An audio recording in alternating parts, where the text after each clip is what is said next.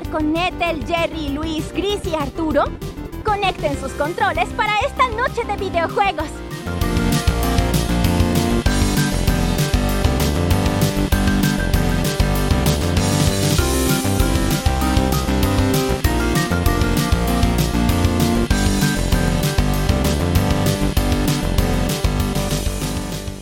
Muy buenas noches a todos.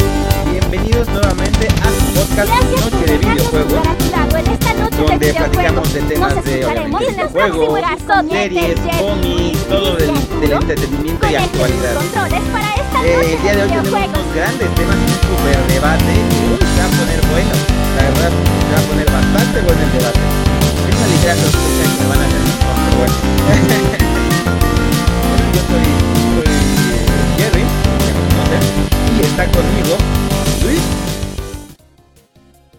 Buenas noches, Jerry. ¿Quién sabe si habrá, este, ahora sí que encontronazos así de, de todos contra uno? Porque mm, yo por ahí creo coincidir en algunas cosas con, con una visión que nos adelantabas ahorita antes de la previa del programa. Pero bueno, eh, primer podcast en el que me sumo del año. Qué bueno que ya sobrevivimos enero, estamos comenzando febrero y pues se vienen también varios juegos bastante importantes este mes. Entonces, pues a darle, Jerry. Exacto, no nada más el debate, como bien dice Luis, tenemos unos eh, lanzamientos en el mes de febrero que de menos dos seguramente van a estar em, nominados para mejor juego del año en los Game Awards. O sea, ya desde ahorita yo les puedo ir adelantando eso. y también está con nosotros em, Arturo. ¿Cómo estás, Arturo? Amigo, todavía puedes, puedes dimitir el debate, todavía podemos mantener la amistad. Piénsalo, este, hablamos de cualquier otro, te- hablamos del tío Phil Spencer, no hay mayor tema, pero, pero, estás a tiempo, amigo, de retirar, retirarte. Todavía puedes hacerlo, todavía puedes hacerlo. No, aquí no, aquí tenemos que agarrar el toro por los cuernos y hacer las preguntas que se tienen que preguntar. Nada de que si nos, si amamos eh, nuestra consola, por ejemplo, si Sony hace alguna babosada, yo voy a ser el primero en decir qué pedo Sony, qué pasó, Eh, por qué le estás cagando, porque pues eso es, nos puede gustar mucho algo, pero hay que ser objetivos y, y no nos vamos a pelear, solamente vamos a hacer un agradable debate. Donde les adelanto el, el próximo una episodio se rompe, se rompe el equipo de Nación Pix, no, no es cierto. Exactamente. Hacemos nuestra primera reacción de no sobrevivimos al debate de... Y bueno, a lo mejor Ethel nos acompaña en un ratito, todavía está ocupada. eh, pero a lo mejor puede, puede unirse al debate porque en inicios el debate fue entre ella y yo. Entonces, si Arturo eh, nos dice que, que su, su punto de vista es diferente al mío y Luis dice que es similar a, a lo que yo estaba pensando, más bien sería Ethel y Arturo versus yo y Luis. Y no está Ethel, entonces otra vez es todos contra uno. Arturo, ¿qué piensas de Es esto? como, como programa, esos de concurso, yo ser mi comodín le va a marcar así, este, necesita ayuda. Pero bueno. Vamos a empezar así con lo importante. Bueno, no, no, es lo más importante, pero con el tema de debate. Porque como les decía, también los, los, lanzamientos están muy buenos. Eh, pero con una de las partes principales de nuestro programa, que es el debate. Y pues básicamente trata de esto. El tema es si los gráficos son sinónimo de calidad de un videojuego. Mm, va un poquito más allá el tema de debate que estamos planteando. Porque eh, el contexto es, acaba de salir eh, Arceus, en la nueva entrega de, Pokémon. Que por cierto me acabo de enterar, que no la desar- desarrolla Game Freak, que la desarrolla otro estudio, me parece. Eh, o a eso, eso me habían comentado. También es algo que, me tiene que ir este, explicando Luis y, Arturo. Porque como saben, yo no soy tan, tan Nintendero o tan Pokémon, Pokémonero. Ellos me pueden ir corrigiendo en las cosas que, que tenga eh, equivocadas. Entonces, bueno, primero que nada es lo que me, había enterado es que no la había desarrollado Game Freak, la había desarrollado otra persona. Otro, perdón, otra desarrolladora, perdón. Y estudio. que, otro estudio, exacto. Y que, pues no había salido muy bien en cuanto a gráficas. Y había también muchas quejas en cuanto a no el modo de juego, que dicen que el modo de juego está bien, sino como lo la esencia de Pokémon. Saben que se había mencionado que esto iba a ser como algo bastante más novedoso.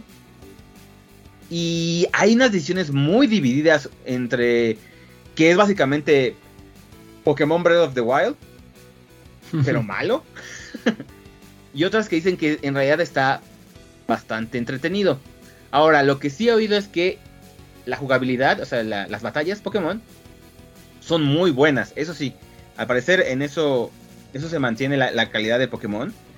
Pero que en cuanto a historia, en cuanto a la esencia y en cuanto a los gráficos, que había decaído mucho de lo que era Sword and Shield. Que sí se notaba que no lo había hecho Game Freak y que era demasiado el precio, los creo 60 dólares, para lo que te ponían porque básicamente era un juego que se ve no nada más de Wii, ya lo habían ya lo estaban comparando con el PlayStation 2 y yo así como que también vi las comparaciones y dije, son un poco injustas, eh, también. Eh, tampoco se ve tan de PlayStation 2 eh, el, el Pokémon Arceus. pero sí es cierto que o sea, el Sword and Shield se ve muchísimo mejor. Pero muchísimo mejor. También bugs a cada rato. Eh, este tipo de arte cel shade que literal está un árbol con la sombra, dejas de encuadrar el árbol y desaparece completamente todo lo, lo, que cargaba. Sombras, sonidos, por ejemplo, si caía hojas, desaparece. Al dar un paso donde se desencuadre el, árbol.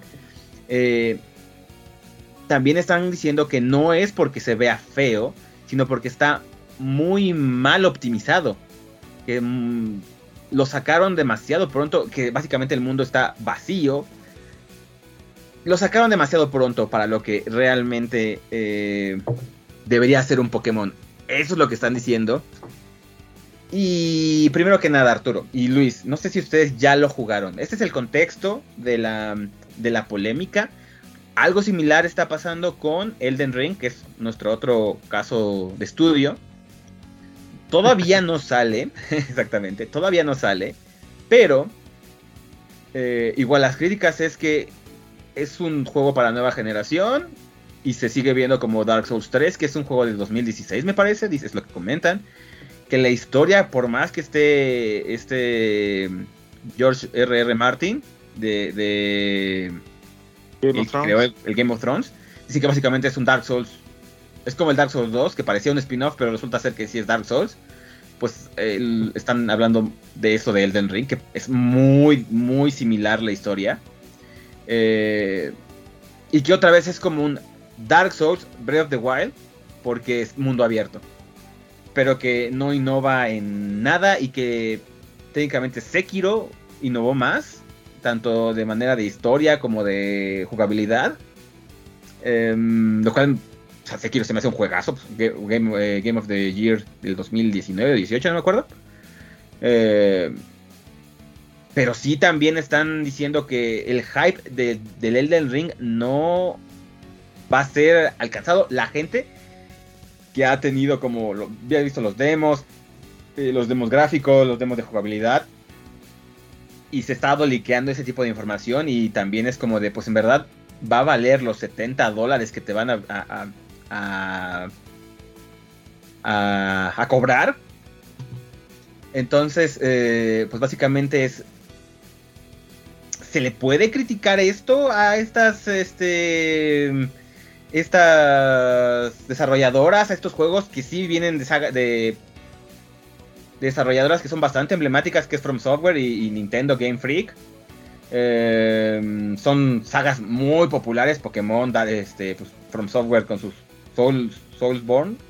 Eh, o sea, sabemos que los estudios son como sinónimo de calidad, pero que al parecer esta vez no son tan buenos en cuanto a calidad y te lo están vendiendo como lo mejor del mundo y resulta que a lo mejor ni los 60, 70 dólares valen. Eh, obviamente también está al lado de los haters que ahorita están, no, que es que esto es horrible, guacala, qué asco. Y los de otro lado, los super fanboys, que es que no, no se le puede criticar nada a, Nintendo o a From Software, porque siempre lo hacen bien.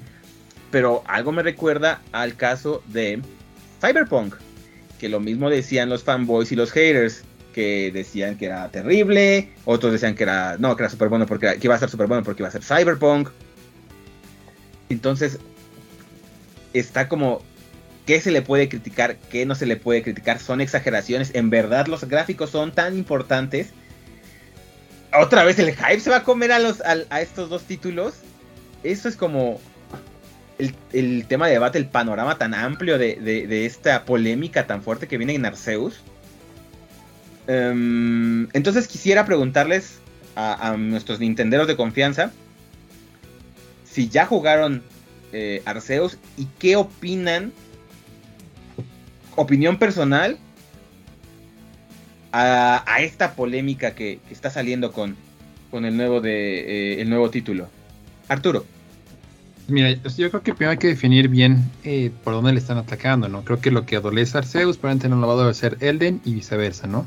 Creo que el mundo de Elden parece, digo, estamos todavía en la especulación, en febrero, a finales de este mes ya sabremos cómo, cómo viene este, este juego, pero parece que este, este mundo abierto va a un poquito más, va a tener más vida que, que el Arceus y también Arceus tiene cosas que por supuesto el de no, no tiene. A mí me parece que la gran mayoría de críticas que están llegando para, siempre a, la franquicia de Pokémon se le ha criticado por el tema de la innovación, ¿no? Eh, por ejemplo, si han jugado Yokai Watch o lo ubican en esta franquicia, eh, que igual es pues, muy similar a Pokémon en, en, en diseño de personajes, en historia, mecánicas de juego incluso, es una muy es un muy buen ejemplo de cómo podría crecer la franquicia de Pokémon. Si han jugado Yokai Watch y si no den esa oportunidad, son juegos fáciles de encontrar y muy baratos. Hasta ahí vemos en, las diferentes eShops y demás. Entonces siempre se le critica eso a Pokémon, ¿no? Que es una franquicia que realmente no logra evolucionar con el impacto que lo hacía en previos años, ¿no? Que incluso de repente hasta, hasta salen memes de los tres Spider-Mans y, hasta los comparan con la FIFA por lo mismo, ¿no? Porque pues, es que ese mismo juego le agregan 20 monos más y es exactamente lo mismo. Esta entrega te presenta una variedad en temas de gameplay importante. Eh, creo que eso es lo, más destacado que tiene eh, Arceus, además de uh hermoso ese Growlithe, ya sé Growlithe es Game of the Year, para mí es el chorizo de 2000, en 2022. Me enamoré del, perrito chorizo de Far Cry en 2021 y ahora vamos por, por este Growlithe tan hermoso de, esta región de, de Arceus. Entonces esa parte me gusta mucho. También la historia creo que es un poquito más eh, profundas, bueno, sí, creo que Dios siempre la historia de Pokémon se, queda muy corta porque pueden tocar temas mucho más oscuros, pero es, un público más familiar, y, pero aún así creo que es más interesante esta historia que, por ejemplo lo que presentan en Espada y Escudo, ¿no? Hablando del tema de los gráficos, ¿no? Que es un, tema que están eh, criticando mucho. Yo soy de la idea de que un juego puede tener, eh, bueno, hay cosas más importantes en un juego que los gráficos, siempre y cuando los gráficos no sean el principal de ese juego. ¿A qué me refiero? Estoy jugando, eh, por ejemplo, sale un juego de, para el Switch donde te enseñaban a colorear, se llama Colors Live. Bueno, ahí sí los gráficos tienen un factor importante porque estoy literalmente aprendiendo a dibujar. yo sí espero que el nivel gráfico sea importante. Si yo estoy, si mi juego, eh, lo más importante que tiene es el aspecto gráfico, piensen en este de, de Crawford Escape, si se llama así, ¿no? El de, el de Annapurna desde el año pasado. Eh, piensen en juegos que el arte es el, ADN del juego, ¿no? O, algo como Inside o Limbo, donde es un arte muy oscuro, pero es lo que le da sentido al juego, ¿no? Que es, su elemento principal. Ahí es muy importante el arte. Pero en un juego como Pokémon, y especialmente en este experimento que están haciendo con Arceus, en lo personal no me parece que sea importante. Además, podría tener arte de pixeles y, y aún así juego se vería en lo que yo espero bien. A mí me interesan otras cosas de un juego de Pokémon. Totalmente diferente y creo que Arceus lo cumple bastante bien. Entonces, yo creo que depende mucho qué esperas del juego y qué es lo que te presenta el juego como máximo. Si el juego te presentara en un trailer gráficos eh, espectaculares y el momento de prender tu Switch es algo muy diferente, está de acuerdo en que tú puedas reclamar y, enojarte y creer que es un mal título. Pero en este caso Pokémon nunca ha destacado por eso. E incluso yo creo que el mejor gráfico que, tiene, que ha tenido Pokémon en su historia los tuvo con el Game Boy en su lanzamiento porque a ese nivel de Game Boy eran gráficos muy llamativos. Ver el juego a color era algo que te volaba la cabeza. Gráficas de la serie de Pokémon, yo creo que han estado en Pokémon, entonces pues tampoco nos dan una visión realista de cuál es lo que Game Freak normalmente aspira a, trabajar. Incluso Pokémon pues no lo hizo Game Freak, entonces eh, por eso lado yo creo que es bastante válido lo que comentas. Este Pokémon nunca ha sido una franquicia que se ha enfocado en espectaculares para vender. Eh, pues, ahora sí que añadiéndole esos nuevos 20 monos este, que aparecen con cada nueva edición, le alcanza y le sobra al señor Pikachu para vender millones y millones de copias, entonces tampoco va por... Y e, e, eso es cierto. Este, mm, yo siento, sinceramente, que ambas perspectivas son válidas em, sobre los que están en pro y en contra de esto, de la situación de los gráficos en los videojuegos. hay empresas que trabajan juegos desde cero y que por su mismo alcance y escala, yo creo que se le debe cuestionar o pedir un extra por parte del, de, de, sus fanbase. Em, Game Freak tiene millones de millones de millones de yenes, que también se traducen en millones de dólares. Y, y, es una empresa, es, son dueños de la empresa multimedia más grande del mundo. Es más grande que todo Disney, es más grande que todo Marvel, que todo este Harry Potter, que los Looney Tunes. Es enorme.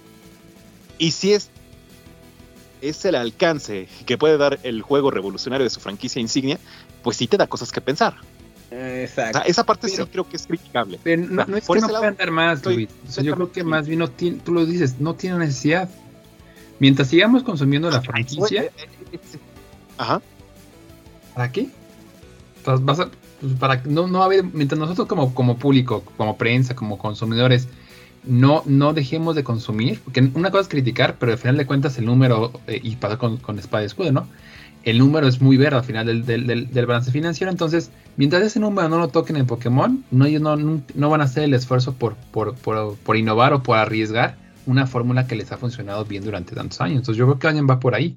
No es que no Pero también, por ejemplo, ahí creo que se le tiene, o sea, concuerdo con, contigo, o sea, yo siento que sí hay cosas muy criticables, como bien dice Luis, que tiene que hacer como el como lo mínimo para demostrarlo y ahora en este en este Arceus pues no hizo hizo hizo lo más básico para pasarlo pero como mucha gente lo va a comprar porque se agotó Arceus y todo eso, todo el mundo lo está streameando en Twitch, etcétera, etcétera, pues es como de, pues no, no, no pasa nada, ¿eh? les podemos dar lo que quieran y nos van a seguir comprando.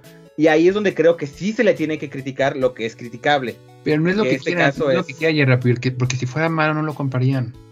Pero es que, por ejemplo, es que, es que, es que ahí es un enfoque diferente. La este, técnica. estamos tratando de lo que es juego, la, la, historia, el gameplay, la base de, lo que nos están dando, y por la otra, cómo se ve. Yo soy firme creyente de que sí, a una empresa hipermillonaria se le debe, pues sí exigir que mejore la calidad, incluso este, el desempeño, la programación y la parte visual de sus juegos. Este, ahora centrándose en que finalmente están trabajando para la consola casera, ya no es para puro portátil en teoría para eso es que Nintendo optimizó pues, sus recursos la consola híbrida. Eso por un lado. Lo cuestionable que es que hagan, como dice Jerry, lo mínimo aceptable para sacar un producto al mercado. Ponían hace rato el ejemplo de Cyberpunk. El gran problema de Cyberpunk es que ni siquiera era jugable. Es decir, ni mínimo aceptable. Entonces, ahí pues casi todos se les fueron encima. En el caso de Arceus, de Pokémon Legends, yo coincido con la parte de que por la historia de, la franquicia, el gameplay que nos están dando, yo también ya tengo el juego, yo pasé la historia, ahorita estoy en, el, en el post-game, y la verdad, yo mismo me sorprendí de lo mucho que me está gustando. El juego es un juegazo para aquellos que hemos seguido la saga de Pokémon durante años. Es todo lo que hace 10 años la comunidad estaba pidiendo de repente esos detalles que fueron más experimentales en Alola, este, en Sol y en Luna, y después que nos trajeron este esta mundo abierto en, en Escudo y Espada, aquí lo están puliendo de una mucho mejor. El único detalle aquí es específicamente la presentación que está trayendo Game Freak en Arceus. La verdad sí deja mucho que desear. Ok, tradicionalmente Pokémon nunca ha sido la gran saga de los gráficos. No se espera que los gráficos sean hiper listas tipo un, Forza, pero sí se ven como de esa transición en la época del Wii y, del Wii U. Entonces, esa parte creo que es este, cuestionable. Eso sí se lo tenemos que recriminar a Game Freak y al mismo tiempo eh, confirmar que estos giros de tuerca dado a la serie, que la presentación que ahorita nos dieron pues el récord de ventas que están alcanzando, incluso las buenas críticas, están justificadas en la parte donde en lo que ellos se enfocaron para tener una experiencia divertida, eh, fresca, que le da un enfoque diferente de una franquicia que estaba pues, realmente muy quemada. Todo les está saliendo bien. El único detalle es este, pues, el aspecto gráfico. A mí me encanta el juego. Eh, yo no esperé disfrutarlo tanto. Yo he sido muy salty este, con todo lo que ha sido sobre Pokémon en los últimos yo, cinco años, ¿no, Arthur? Entonces, ya tiene un buen rato. Básicamente, este, no había algo bueno de Pokémon. Prácticamente. De Exacto. Exacto, y yo fui muy en contra de todo lo que fue saliendo cuando redujeron la Pokédex, cuando vimos las excusas que tenía Game Freak para añadir game, este DLC, este con pago, obviamente. para agregar Pokémon que siempre tradicionalmente habían estado en la franquicia. O sea, todos esos pasos, la verdad, sí fueron pasos hacia atrás, no innovaciones ahorita lo que estamos viendo con Arceus es que sí, les dio muchísima hueva en enfocarse en el apartado gráfico, en el desempeño del juego. Como mencionaba por ahí Jerry, el juego te puedes encontrar en redes sociales la cantidad de bugs que la gente se está encontrando. Es, yo creo que esa cantidad de no se veían desde los juegos originales, Arthur, donde de, repente metiendo comandos extraños, incluso te llevas a encontrar a Mew entonces, eso es lo que ahorita nos estamos encontrando en Arceus.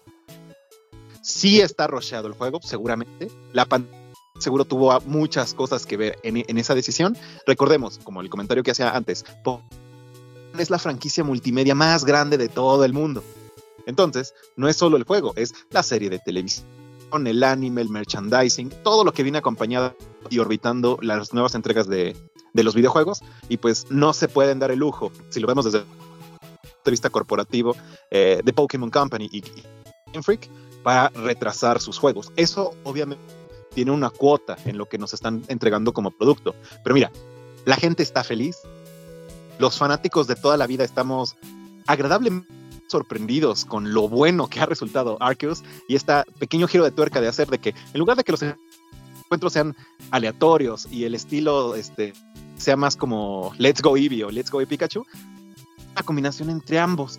Porque ahora sí podemos atrapar Pokémon en el overworld con nuestras mismas Pokébolas eh, siendo pues, sigilosos hasta cierto sentido. O si queremos, nos podemos enfrentar uno a uno contra, bueno, uno contra cinco contra todos los Pokémon que veamos en, eh, en el overworld.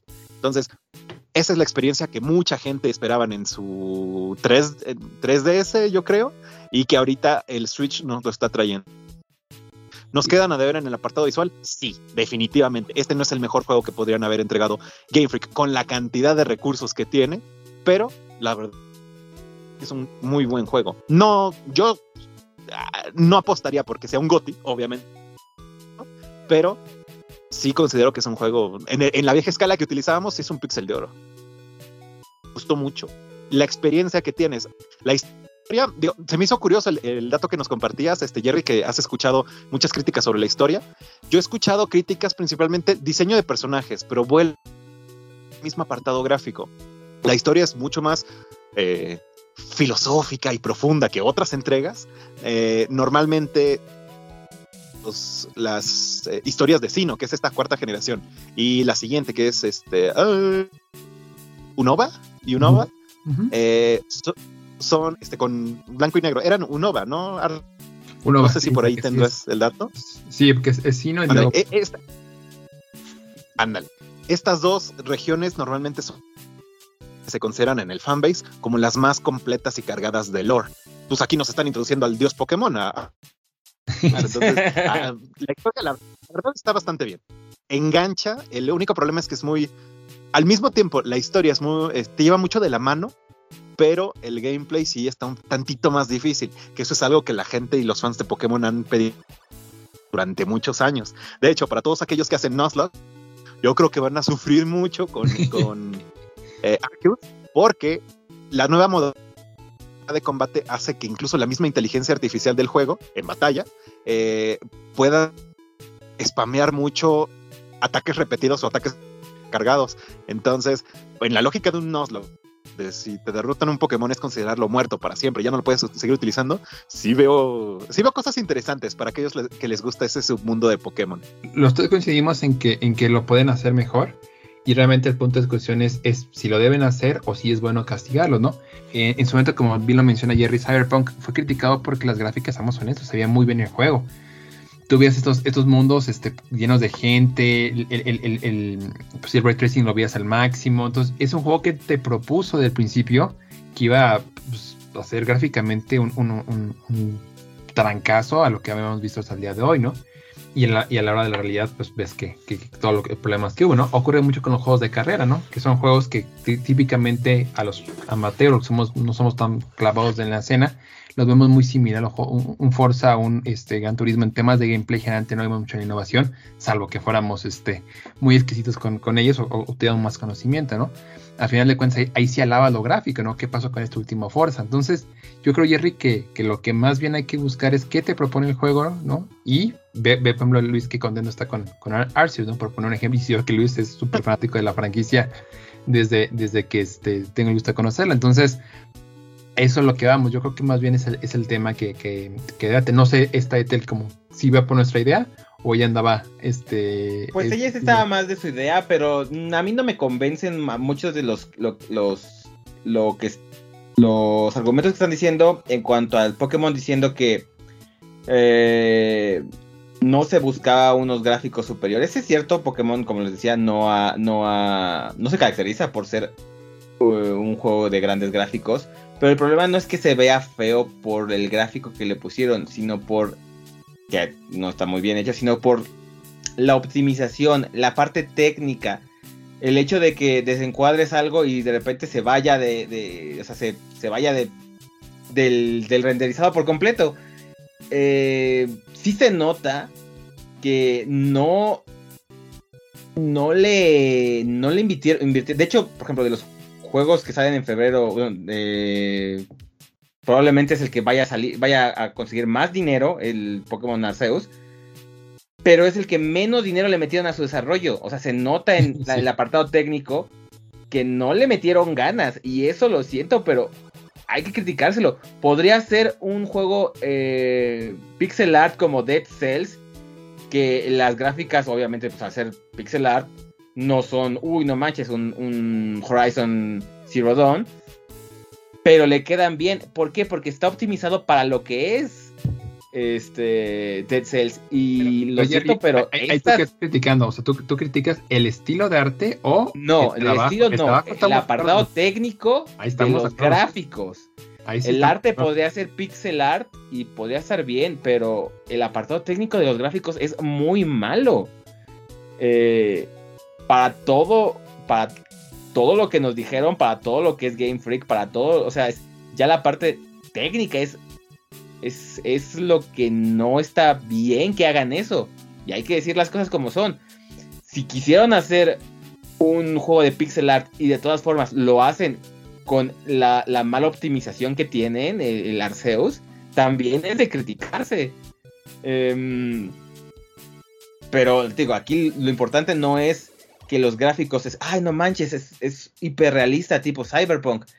El Cyberpunk se le criticó mucho, pero no por las, no por la, no sé si recuerdan, no por la, la, el tipo de gráficos que, que cargaba para donde estaba bien optimizado. En PC Cyberpunk siempre corrió súper bien.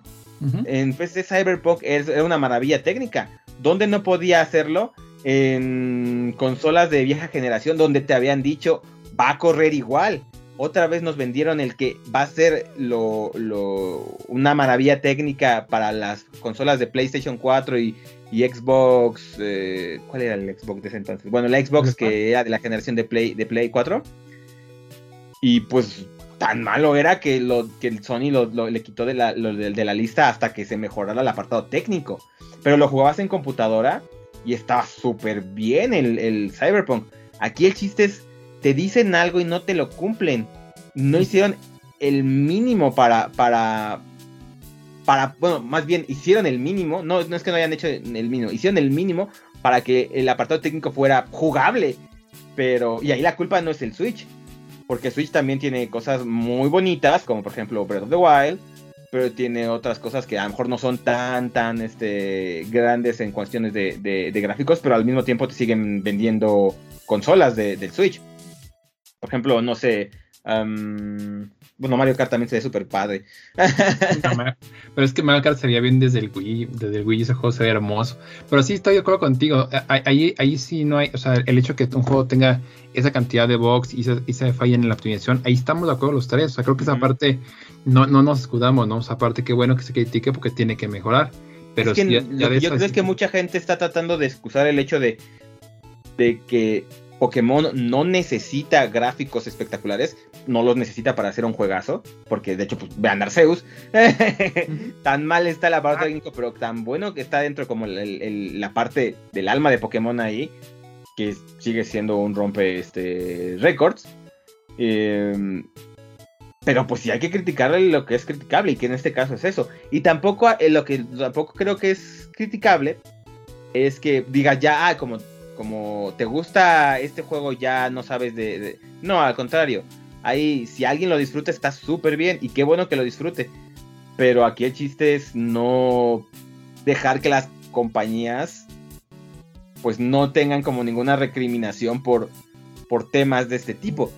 Es eh, también, por ejemplo, otro, otro caso que afortunadamente eh, pues fue mejorando es eh, No Man's Sky, prometía mucho, prometía unos gráficas y todo eso, y a la mera no lo cumplió. Y también se lo comieron, no al grado de, de Pokémon, pero también No Man's Sky en su esencia era muy bueno. Tanto así que cuando lo llenaron, el cuando ya llenaron el apartado técnico, ya ahorita No Man's Sky es un juegazo. No, ese juego lo mató, ese juego lo mató el hype, esa fue la realidad. Que, que por ahí Sony, y yo creo que fue de las que más le metió la, eh, el hype y fue inflando ese globo. Y este, y como, pero también como lo, lo dicen, es un juego que salió antes de tiempo. Y aquí hubiera pasado lo mismo con Pokémon. Si ese juego, a ver, Luis no me dejará mentir, lo hubieran dejado en el horno medio año más al, al E3, bueno, que ya no va a haber E3, ¿no? Pero al ficticio E3 de este año, yo creo que ni Luis ni yo estaríamos en queja. Entonces que, pues un. No, yo tampoco creo que creo que un poquito más hubiera estado suficiente como para, para que pulieran más eso. De hecho es algo que pueden, yo bueno, no sé si pueda, pero es, es posible que puedan parcharlo y que sea como mucho más hacer. optimizado y Todo- con todos los los bots que se lo tiene. van a hacer y, y ya no dudes que viene un DLC en camino con, con, con las buenas ventas que tiene. Pero pues es el tema. ¿eh? Adelante, adelante. Exacto, exacto, exacto. O sea, yo creo que el poder de marca que tiene The Pokémon Company les permite hacer este tipo, tipo de estrategias y, y vender pan y venderle pan caliente al osito. Entonces, ah, van, va- van a seguir trabajando e, de esta manera. Eventualmente van a sacar sí parches para calmar un poco este, la- la- las- los ánimos, pero sí creo que no es la manera correcta de este, productos. Y volviendo un poco a- a- al otro caso de estudio que estábamos considerando para esta Ah, sección, Elden Ring. Eh, yo creo que ahí le pasa lo mismo, pero eh, ellos tienen en contra todo el hype que han generado durante años. Si al final, técnicamente, el desempeño del juego y gráficamente no se ve como la comunidad espera que vea, sí le van a llover críticas bastante fuertes. Yo creo que por la parte del gameplay y la explora- exploración y la historia que se está trabajando de, de este señor de, de Martin. de J.R. Martin, este, yo creo que por ahí puede salir algo interesante. Pero si la parte gráfica y el aspecto técnico del juego decepcionan, sí se van a llevar una parte de la comunidad que normalmente es muy asidua a ese tipo de juegos, que por la misma expectativa, sí, sí se los van a echar en contra. Yo coincido en que Pokémon no necesita las mejores gráficas del mundo para sacar un juego, pero con el dinero que tiene Game Freak, yo creo que no tienen excusa para no trabajar en un juego que se vea mejor, que funcione mejor y que sea programado de mejor manera. Que al menos Al final- técnicamente sea mejor. Que- ah, exacto, o sea, recuerdo entregas pasadas que se optimizaban día uno, eh, en esta ocasión eh, Arceus ha optimizado día uno, pero yo creo que todavía le falta. Eh, entregas pasadas también entraban en situaciones similares. Ahí les ayudaba que el lanzamiento inicial era en Japón y pues ya después el lanzamiento inter- internacional se optimizaba. Entonces por este lado, este, pues, tenían su propio terreno de, para sacar una como prebeta y, y ya después irla ajustando. Ahorita ya los lanzamientos son internacionales, Pokémon es un fenómeno mundial y este, pues nos encontramos este tipo de situaciones. Yo no creo, Arthur, que con medio año más de trabajo el aspecto gráfico haya mejorado. Pero No, pero, pero Sí, el seguramente tema de el- de Xbox, yo creo que sí. No, eh, además, es que yo no les Yo creo que el interesa. mejorado. El- eh, es No, que el punto no es los interesa. gráficos.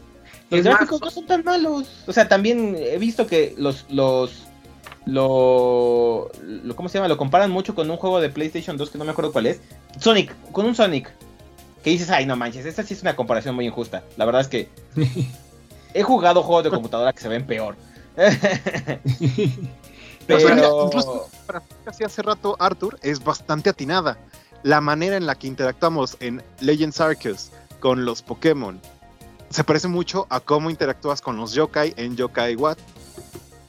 Y con las versiones nuevas que fueron saliendo, pues ya las últimas en, en Japón y lanzamientos que también llegaron a, a Occidente, pues veías un juego técnicamente más pulido, aunque igual con un estilo este, artístico muchísimo más caricaturesco, colorido. Eh, Ahora sí que todo funcionaba, excepto las ventas, porque pues, después del primer juego Yokai Watts nunca se recuperó. Pero Pokémon pues le pasa al revés. Entonces, Pokémon, de Pokémon Company, saque lo que saque, va a vender como para caliente. Ya vieron este hace unos meses con, con Snap. Entonces, yo, Yo, creo que la verdad los espero que no sea ese el caso y que les que en el caso de que se avienten un Cyberpunk sean castigados como le pasó a CD Projekt Red. Ah, Eh, claro, este pero no es es, este no es un. Cyberpunk como tal, Eh, pero es lo más cercano que se han acercado a Cyberpunk en cuanto a la parte técnica. Porque digo, Cyberpunk, la historia y el jugabilidad cuando ya la juegas bien, todo eso está muy bueno. Pero la parte técnica fue lo que lo mató. Eh, entonces espero que si llega a pasar eso, no... O sea, lo importante también es criticarle eso, ese tipo de cosas para que no se aviente un Cyberpunk, para que no se aviente un Fallout 76, para que no se aviente un, un, un este Anthem, que todos estos desarrolladoras eran muy queridas, era BioWare, era este Bethesda, era este ¿cómo se llama el otro? El, el- CD Red. Y sí les pegó, entonces no se me haría como no estaría bien que Nintendo, que Game Freak y Pokémon por ser Nintendo y Pokémon se, se puedan llevar a, se puedan este pues puedan Se hacer esto y ajá, puedan hacer esto de manera descarada y no lo y no, no tenga consecuencias. Mm, Pues las tuvo propositivas. No, yo, yo creo. Digo, yo creo que coincidimos en los puntos importantes. Lo import- más destacable de todo esto es que no se repite un Cyberpunk. Nadie quiere otro Cyberpunk. Ujú. La cantidad de juegos que han sido retrasados sus justamente para no, no hacer otro Cyberpunk, yo creo que va a dejar un hito en, en la industria. Ahorita, yo creo que la comparación de lo que se espera, o los rumores más bien, lo que se ha liqueado de Elden y la recepción que tuvo gráficamente Legends Arceus, está un poco sacada de proporción al hacer la comparativa directa contra CD Projekt Red, pero sí, eh, por el peso que tienen estas compañías, de- eh, pueden y deberían hacerlo mejor para la siguiente entrega. Yo creo que con eso nos podemos quedar para avanzar a la siguiente parte. Yo creo que sí es, es eso, es criticar, como bien dices, ¿no? Criticar lo que es criticable, aplaudir lo que es bueno, por pues, lo que dice mucha gente, que la, jugabilidad del Arceus es buenísima. Em, y pues decirle, ¿saben qué? Nintendo, ¿sabes qué? Elden, eh, bueno, Software, aguas ahí. Que sepan que estamos al pendiente. Y no solamente por ser fanboys, porque te aseguro que también, tanto, incluso si fueran malos, o sea, o sea, si, si, si yo estoy casi seguro que Elden Ring, em, aún si sale con gráficas de, de PlayStation 4, aún si es una historia reciclada de, de, de este, ¿cómo se llama? De Dark Souls, eh, aún si el mundo está semi vacío, va a ser un hitazo, ¿eh? Yo creo que va a ser un hitazo y probablemente vaya a ser eh, nominada a, a GOTY. Pero espero que si se le tiene que criticar, se le critique. Que en vez de estar pensando, ay, es, es este, que sea otra vez la polémica entre, este, es difícil o es no es difícil, más bien es como de, realmente le pusieron las ganas o nos están dando un juego que pudieron habernos dado en el 2016, ahora que estamos en 2022. O sea, ahí es más bien lo importante que, que y como es que pues si no como consumidores nos van a dar lo que quieren. Por algo las, las- la, la guerra de dado, consolas. Lo han dado y, y lo seguirán dando y nosotros tenemos No, pero la guerra de consolas, si la, si la tomas no como guerra de fanboys, es algo muy bueno para la, para la, para la industria porque no tendríamos la calidad de juegos de PlayStation que tuvimos en la generación, en la generación de PlayStation 4 si no la hubiera cagado en PlayStation 3 y si hubiera y, y la, y la gente y la- los consumidores eh, mm, no hubieran criticado No y no hubieran- hubieran no hubieran este demostrado con la cartera. Es que la cosa, o sea, ellos, ellos tienen la capacidad creativa y, y la libertad financiera de hacer lo que quieran con su dinero y de presentarnos los videojuegos que queramos y no somos libres de comprarlos o no. O de jugarlos en Game Pass o no, de descargarlos o no, de hablar de ellos o no. Entonces, tú tienes esa libertad como consumidor de pues decir voy aquí o no voy acá. Y eso me parece bueno por el tema que tú dices. Hay una competencia, pero también de repente dejamos atrás muy, este, muy buenos juegos por este, pues, no sé, por tanto juego que tenemos allá afuera o porque no destaca en un aspecto que, que, que no sé, a lo mejor no está, no sé tan bonito el juego y por eso no lo jugamos. Entonces, no estoy tan seguro. Yo, o sea, yo creo que más bien la, la industria termina por madurar. Si te das cuenta, digamos, digo, con, con el rant y todo, pero llevamos años de muy buenos videojuegos.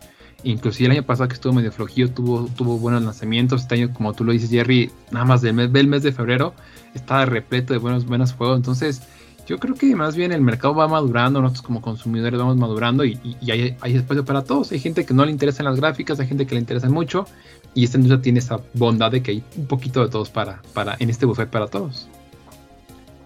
Mm, te digo, yo mm, me convence más el hecho de pensar que la cagan y, la- y lo mejoran. Porque ya me lo demostró Xbox y, y- y PlayStation Pero veces. a ver, eh, eh, para ese ejemplo, o, o sea, el Dreamcast, pues por, por eso tronó a Sega, ¿no? Digo, Ah, pobre Dreamcast también. ¿Cuántas franquillas hay incluso en Microsoft, por ejemplo? Que ya No, le- es que si no aprendes, si no aprendes, Pero la es- cagas. Ve, ve lo que Ah, hace, ve- ve lo que Metroid, por hace. ejemplo, ve- Metroid, es un buen ejemplo. Ahorita en Metroid salió para Switch. Eh, sigue Ah, siendo muy, buena, muy buen juego, sigue siendo muy buena franquicia. Vendió un, yo creo que está un poquito más de que lo que ellos esperaban. Pero no por eso yo los veo sacando Metro, otro Metroid, por ejemplo, en Switch o quizás hasta en la siguiente generación. Yo creo que el Metroid lo van a hacer ya unos 7, 8 años. Chicharrón porque. Ey, ey, ey, Arthur, que la boca se te haga chicharrón porque seguimos esperando el Prime 4. Eh, sí, o- iba a salir ese también. O sea, yo- no, yo pero por ejemplo, eh, ahorita Xbox, perdóname, pero Xbox ahorita está, de- ah, está aprendiendo de todo lo que la cagó en la generación pasada. Y lo está haciendo bien. O sea, Xbox para Play 4 le comió el mercado a Xbox cañón en la generación pasada. Entonces Xbox tiene ahorita que aprender y lo está haciendo, está asegurándose estudios eh, para crear juegos buenos. Ya no... ¿Y, qué, ¿Y por qué? ¿Y por qué PlayStation hizo, lo hizo también en la generación de Pues Play si quieres, 4? Jerry, vamos- vámonos con el siguiente tema de debate. Porque la cagó en Play 3. Sí, que es el, el tema de justamente de los este de, de Microsoft y Sony que andan de, de, de señor Monopoly. Exactamente, ahí estaba tratando de, Adelante, estaba tratando adelante, de, estaba tratando enlazar porque otro de nuestros temas es Sony y Xbox no se quieren quedar eh, quietos en cuestiones de, de, de sus em, pues eh, estudios exclusivos y ya ni tan exclusivos, ¿eh?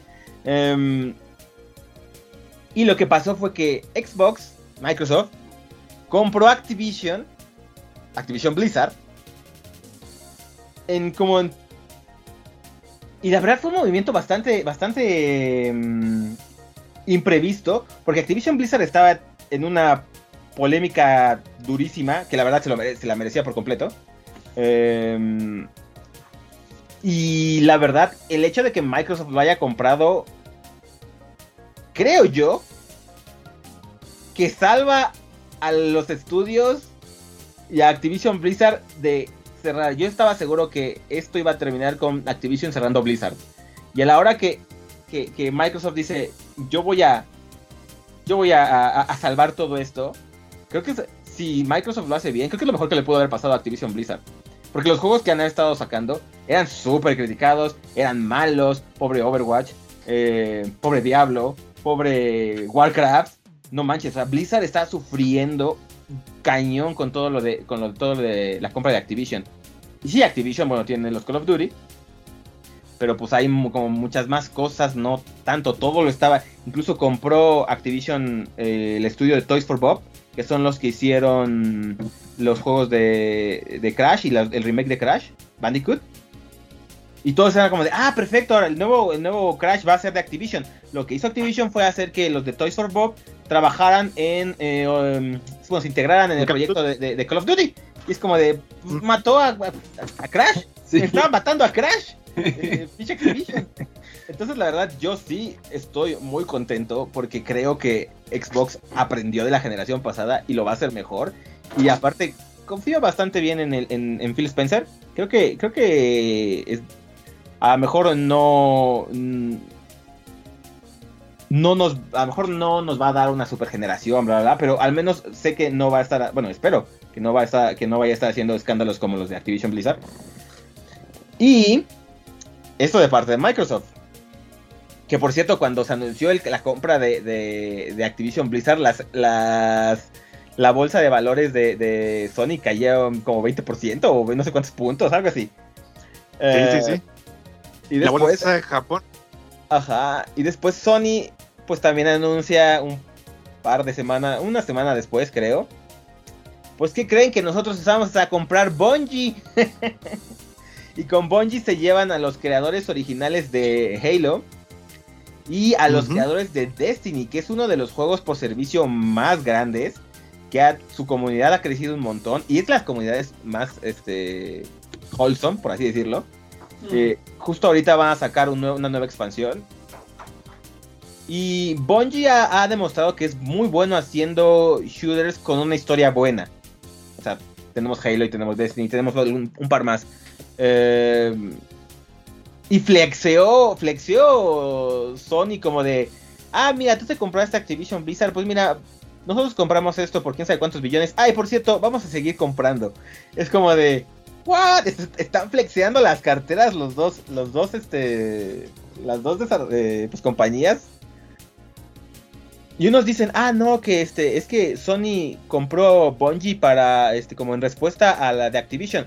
Y pues Sony dijo, no, pues es que en realidad esto ya llevaba meses de, de este, de planeación. Solo que pues se nos adelantó, se nos adelantó este Xbox con, con Activision. Este, entonces está como de, en serio, están, están tirando la casa por la ventana ahorita Sony y Microsoft la, dice Sony que las compras todavía no, no se detienen. Microsoft dice lo mismo. ¿Qué es esto? ¿Vamos a tener dos monopolios? ¿Qué está pasando? ¿Qué, opinas, Arthur y Luis, de esto? Dale, Luis, dale. Pues mira, si fueron dos empresas, ya no pueden ser monopolios por concepto, pero entiendo para dónde te ibas. Este, yo sinceramente veo Nintendo sacando ojos. Ándale, y, Nintendo preguntándonos qué tan grande es nuestro, nuestro Eevee. es que cuenta de cómo están las prioridades de cada empresa, ¿no? Eh, Sony con una visión así que mm, capitalista tradicional, Microsoft yéndose por las mismas, este, y mientras pues Nintendo en su, en, su propio rollo bien aparte. Nintendo haciendo cosas de Nintendo. Feo, pero está bien cool. Nintendo siendo Nintendo, entonces, eh, o sea, yo veo con recelo, sinceramente, que las grandes empresas vayan adquiriendo third party porque justamente atenta contra lo que mencionabas hace unos minutos. La libre competencia, este, ahí se compromete y pues ya todo se queda en, en los intereses de estas grandes empresas. El negocio principal de Sony no es el PlayStation. El negocio principal de Microsoft no es el Xbox. Entonces, que ellos adquieran estos equipos, estos este, estudios con grandes tradiciones y con sí, polémicas y detalles y, todo su propio séquito, estelita de, desgracias que, este, de manera individual, no sé dónde pueda llevar la industria. Eh, yo asumiría de que no al entorno más competitivo posible, pero pues también de momento hay que esperar a ver por qué camino llevan estos desarrolladores y a dónde nos dirigen. ¿Qué tipo de juegos o de, eh, de proyectos van a salir de estas adquisiciones? Yo creo que ahí es donde va a demostrar que estas, esta guerra de billetazos este, sirve, vale la pena, nos deja algo nosotros como público o simplemente es una estrategia más para matar estudios y croncharlos este, con proyectos que los corporativos y la gente las, de las corbatas y de los trajes vayan definiendo como los más rentables. Yo asumo que Phil, el tío Phil, este, de Microsoft, no tiene tanto esa visión, pero pues la Mm. verdad no lo conocemos a nivel personal. Exactamente. Entonces, a lo mejor la exactamente. personalidad que tiene, este, pues es un poco más atractiva, más afable, es como el tío buena onda, ¿no? Este, no sabemos a dónde lleve la adquisición de Activision Blizzard. Yo sinceramente no creo que como tal Activision hubiese ce- cerrado Blizzard, pero Ay, yo creo sí que Activision sí, todos a los Blizzard sí lo, sí lo una- Los a lo mejor Blizzard como lo- pero pero sí eh, yo creo que sí ese ese aspecto en específico es algo muy positivo que le pasó a todos los que somos fans de alguno de los juegos de Blizzard.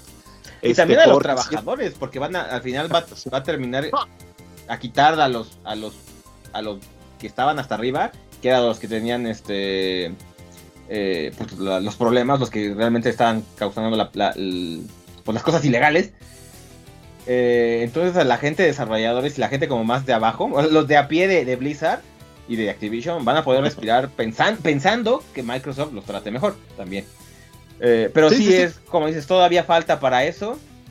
Todavía, por ejemplo, Bot Kotick sigue siendo el, el CEO de, de- el sí ajá, de Activision Blizzard. O sea, todavía siguen metidos ahí en, en estas cosas, pero pues espero que sea algo. Bueno, y yo creo que sí, sí hubiera, yo creo que sí hubiera terminado matando a Blizzard. O sea, la ha estado, Activision ha estado ahorcándola lentamente.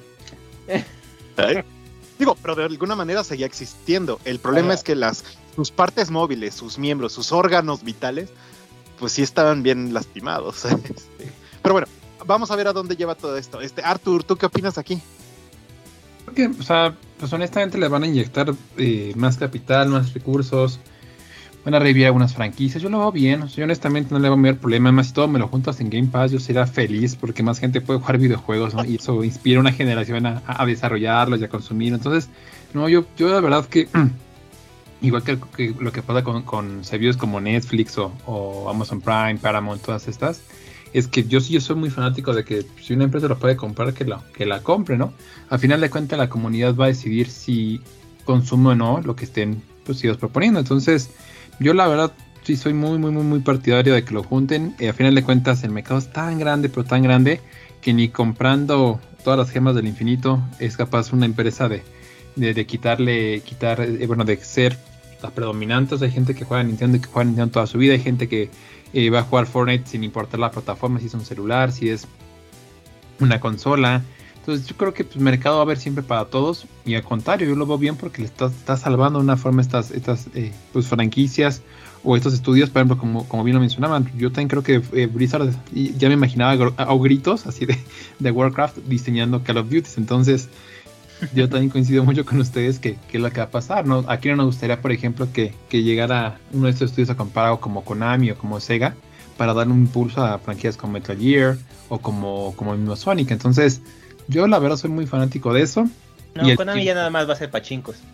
Sí, también es Zeros Arcades en Japón, entonces pues la verdad está, está complicado también para estas empresas este, pues mantenerse con la filosofía de hace 15, 20 años, pero aún así pues yo creo que hay casos muy destacados y, y es tan grande esto que hay para todo, entonces no voy a ser fanático que compren todo lo que puedan, que lo junten todo, que revivan, que la gente se anime a probar así el Game Pass o que se anime a, a comprarse este, no sé, un Bill control de Xbox y con el servicio este de cloud ya puedan jugar donde quieran, que Sony también ya permita jugar este, en sus plataformas, que Nintendo también se integre. La verdad es que va para allá y, más bien ellos tienen que hacer equipo porque quitarle ahorita a un niño un, un celular para jugar en un PlayStation, yo creo que es donde está verdaderamente el reto de, de esta nueva generación de, de- de jugadores, ¿no? ¿Cómo te hago? Tú que todo el tiempo has crecido con tu iPad, que has crecido todo el tiempo con tu celular, con tu dispositivo móvil, para enseñarte que es un DualShock y que te pongas a jugar esta- estos juegos. Yo creo que ahí está verdaderamente el reto de que tiene esta empresa adelante. No, que es parte de, lo- de las reservas que yo tengo. Imagínate, ¿cómo estás, cómo vas a apuntar que el futuro del, gaming en, en consolas eh, se robustezca cuando estás compartimentando todavía más la competencia que está ahorita? Es decir, Microsoft sí ahorita está trabajando en versiones para PC porque pues Microsoft, pero pues Sony le trabaja para PlayStation y Nintendo pues es, Play, es Nintendo para toda la vida. Ellos ven, cada quien está tirando agua para Suposo. Lino y no sé más adelante para dónde pueda desembocar. Que por ejemplo ahorita pues el siguiente Destiny no sabemos, eh, bueno, dijeron que iba a permanecer multiplataformas, pero pues no sabemos hasta cuánto tiempo. Y así pueden ser casos de eh, que, que daba mucho la controversia, ¿no? De este, pues, ¿qué van a hacer la gente de PlayStation cuando Call of Duty ya va a eh, estar para ellos? A lo, a lo mejor que- esto- Bueno, para el caso de Call of Duty, Activision Blizzard ya tenía contrato para que los tres siguientes Call of Duty llegaran a, a PlayStation. O sea que pues, todavía falta. todavía tenemos Call of Duty en PlayStation. Y ya, ya después ya Xbox, eh, bueno, Microsoft tendrá la última palabra. Em, Pero son, son- mira, al final de cuentas son, son eh, monedas de cambio. Yo no dudo que en un momento dado el tener, eh, tener Call of Duty en PlayStation te cueste tener de eh, tener Destiny en Xbox, ¿no? Digo, que digo, como no son tan equiparables, o que el Game Pass llegue a Play, o sea, incluso negociaciones ya a esos, a esos niveles. Entonces, yo la verdad son cosas que hoy, hoy día suenan muy descabelladas quizás suena, suena hasta ignorante decir eso, pero honestamente, como he visto esta industria y a los que ha pasado en estos momentos, ya no me sorprenden realmente nada. O sea, ya realmente yo a mí no se me haría ya raro que ocurra ese tipo de, de- de cosas o que este no se usen servidores de Microsoft para sacar juegos de Play o para sus servicios en línea. Ya esperen todo en esta industria, ya no hay. pues de hecho, no sé si te acuerdas cuando estaba lo de Stadia. Xbox y PlayStation, perdón, sí, eh, no, sí, sí, sí, lo dije bien. Xbox y PlayStation estaban trabajando en conjunto para sacar un, una como plataformas de, de- de, eh, juegos por servicio streaming, como Stadia se supone. Cuando iba a salir, cuando sintieron la presión de Stadia, fue como de, uy, uy, este, pues vamos a juntarnos y vamos a ver qué, qué- qué podemos sacar. Y a la, mera, a la mera hora ya no hicieron nada porque Stadia, pues ya saben lo que le pasó a Stadia. Y si no saben, bueno, pues eso es lo que se le pasó a Stadia, básicamente desapareció. Por eso no. Pero ahí también, este. Pues ahí sí como que dijeron, ay, vamos a, vamos a trabajar este, juntitos a ver qué, qué- qué podemos pelearle a, a Stadia. Entonces también no se crean que, que también trabajen ahí en Eh, conjunto. Va a pasar eso, Jerry, va a pasar en un momento, eh, porque va a ser tan grande esto, que incluso hasta el mismo Nintendo creo que en un momento va a tener que hacer la, la fusión con estos muchachos. O, oye, ¿qué, qué me refiero con fusión? A trabajar en equipo, en, en- en unificar esfuerzos, en unificar plataformas, en unificar les- nombres de usuarios, hacer cross play algo mucho más ambicioso. Va a pasar porque al final de cuentas el tema móvil y el consumo móvil es mucho más agresivo que cualquiera eh, pues, de estas opciones que, te- que tú necesitas una consola para jugar, ¿no? O- entonces, ah, está muy interesante el tema. Y por ahí hay un rumor de que, aquí, aquí va. sabe. Bueno, Arthur. que la creatividad de Play es, es- justamente para sacar un, un, un first person, eh, un first person eh, shooter ambicioso para el Play 5, que es algo que ellos no tienen aún en, en su lineup de, de No. Tienen muy buenos juegos, pero les falta eso. Curiosamente, eh, a PlayStation como que no le llama tanto la atención un, un first person shooter como tan poderoso. Como por ejemplo eh, Xbox, que tiene como varios muy fuertes eh, exclusivos, Gears y Halo, por ejemplo.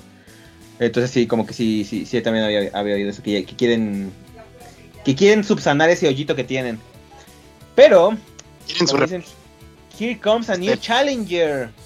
Porque ni PlayStation, ni Sony, ni Microsoft tienen eh, la mayor cantidad de usuarios jugando, creo que ni combinados. Quien lo tiene es Steam. Y Steam va a sacar este mes su consola. Ya le consola portátil, pero consola ya le va a estar entrando a, a este a este negocio. Steam Deck viene. ¿Mande, mande? ¿Mande, mande? ¿Qué pasó, Qué bueno, Luis? Su nueva consola. Sí, es, es consola, pero consola portátil. Que de todas formas, Sí, Antes ya se había metido en hardware, por eso su nueva. Ajá. Eh, Pero bueno. Sí, síguele, síguele, dale.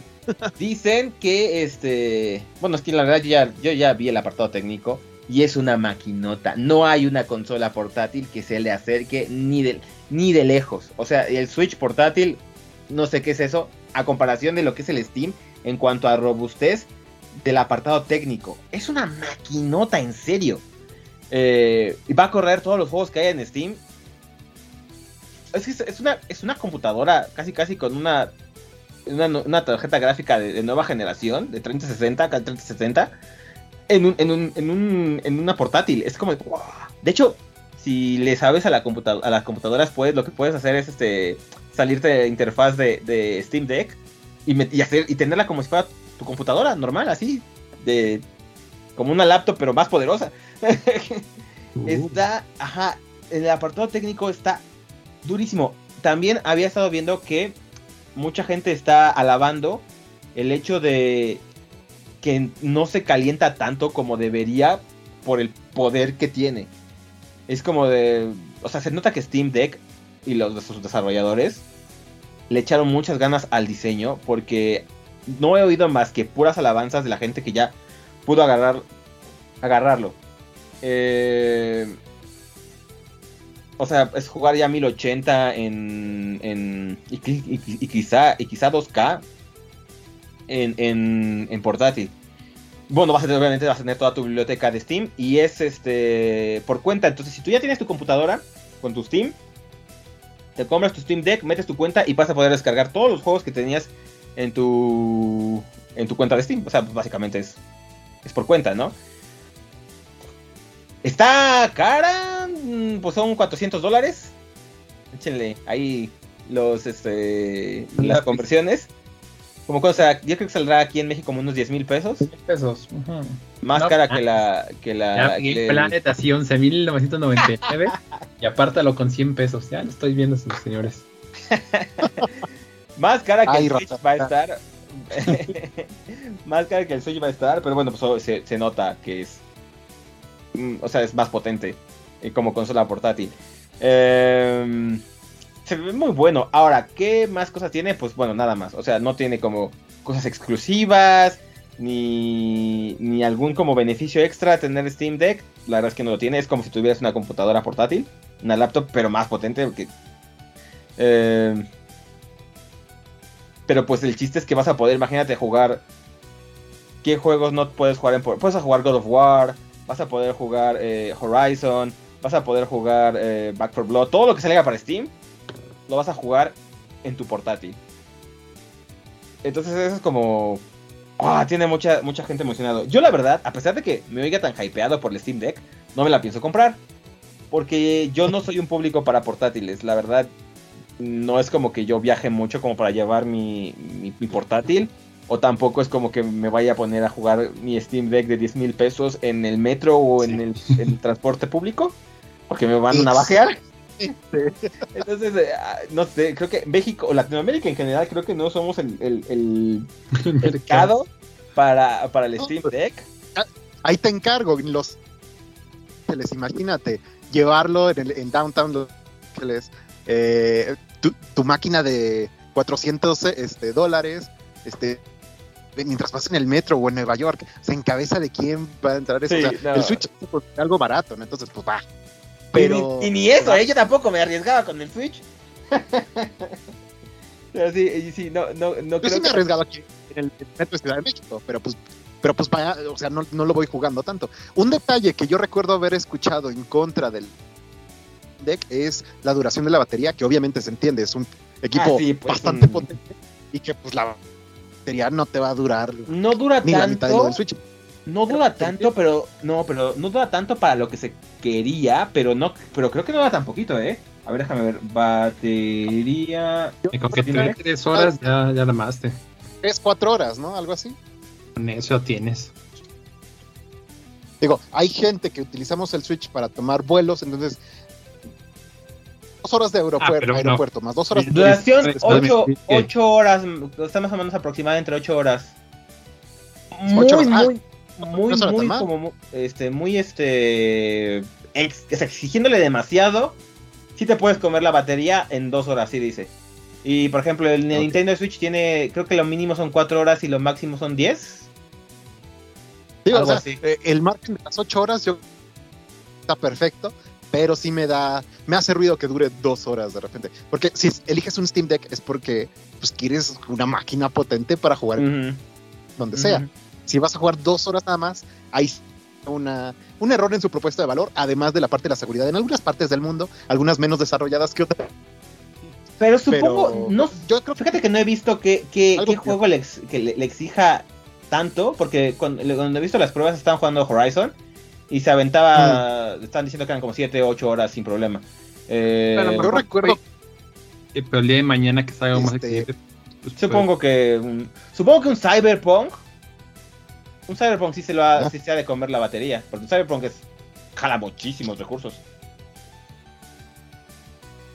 Eh, pero sí, eh, yo, yo, yo digo, puedo sonar muy hypeado porque me encantan las computadoras y me encanta la parte técnica y todo eso. Pero en realidad yo no me compraría uno de esos porque yo no soy el público. O sea, si no lo voy a, si no voy a sacar a, lo voy a sacar, pues, pues mejor unas consolas, ¿no? de hecho, por eso quiero un Switch de, de, de consola, no un Switch Lite. Porque pues no soy de consola, de portátiles. Así que no se dejen engañar por mi entusiasmo. Eh, vean bien, vean bien que sea algo que ustedes quieran. Pero es que sí, o sea, lo que me entusiasma es se me hace una maravilla tecnológica el hecho de que hayan metido pues, una computadora de, de, media- de, de gama media alta en un espacio tan chiquito. y bueno, este otro tema, que básicamente ya sería eh, nuestro último tema de, de- de nosotros, porque después vienen unos especiales. Em, se trata de los lanzamientos, de cuatro lanzamientos muy importantes para este mes, el mes de febrero. Creo que el mes de enero estuvo un poquito flojito. Pero ya mes de febrero pinta a, a- a- a que te va a entregar algo como más esperado que creo que todo el año pasado. que primero que nada, el 4, o sea, este viernes, Dying Light 2. Dying Light 2 dirán como de, ah, bueno, ese no está tan esperado. Estuvo en la lista de más deseados en Steam como por 6 meses el año pasado. O sea que también es muy, muy esperado. Eh, es este juego de parkour de zombies. Ya están las reseñas. Ya hay gente que tiene la... eh, pues ya saben, ¿no? Algunos eh, streamers famosos o algunos reseñistas importantes. Ya, ya les... Teclan ya les mandó la clave. Ya, por ejemplo, ahorita hay algunos streamers que están jugando. con permiso de, obviamente, de la desarrolladora. Y, y... Híjole, yo también le tengo unas ganas insanas, porque ya saben, soy fan del juego de los zombies, me gustó mucho Dying Light 1.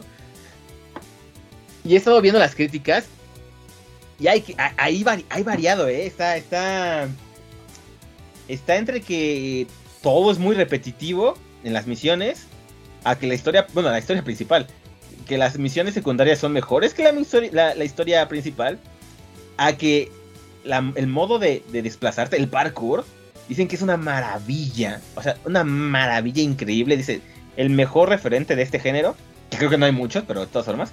Pero por ejemplo, luego pasamos a la parte del combate contra... Dicen, bueno, zombies te lo entiendo, ¿no? Porque los zombies son eh, no muertos, no son muy ágiles. Pero cuando estás peleando contra otros humanos es como de... Son torpes, en serio. O sea, la IA es como muy, muy mala. Pero por ejemplo, la parte en la noche donde tú tienes que estar, donde te están persiguiendo los, los zombies eh, más fuertes, que tienes que estar huyendo, o sea, no paro de oír como alabanzas. Entonces, entre que tiene algo muy, muy malo y algo muy, muy bueno, yo definitivamente me lo voy a comprar. Eh, de hecho, estaba pensando a- a, ya comprarlo y dejarlo ya precargado para streamearlo el viernes. Ya les podré dar mis, mis, este, mis opiniones eh, más adelante en otro podcast. Eh, Aplicar el de Ludovico Peluche. Golosa, amiga, eres una golosa. pero, pero, pues eso es, eso es algo que, que, que me tiene muy, muy hypeado. Sé que Arturo y Luis no tanto, no van a estar tan hypeados por Dying Light Yo- porque... mira, yo, yo vi el preview de Dying Light cuando, cuando todavía E3, ¿verdad? Allá, allá con el equipo de Teclan. ¿Cuánto tiempo se tardaron en, en sacarlo? Que tardaron demasiado. Es más, ahí estaba ya programados para salir. Y sí noté mucha, o noté mucha pasión de los desarrolladores por el juego. O sea, de verdad que te pican cada detalle, los ciclos de día y noche, todas las misiones alternativas, lo- como tú mencionas, el combate, las ediciones que están en el juego. La verdad que me dejó muy, muy marcada esa atención porque me, no sé, sentí como que realmente las personas que están hablando a mí sentían su juego y eso, esa parte me la transmitieron.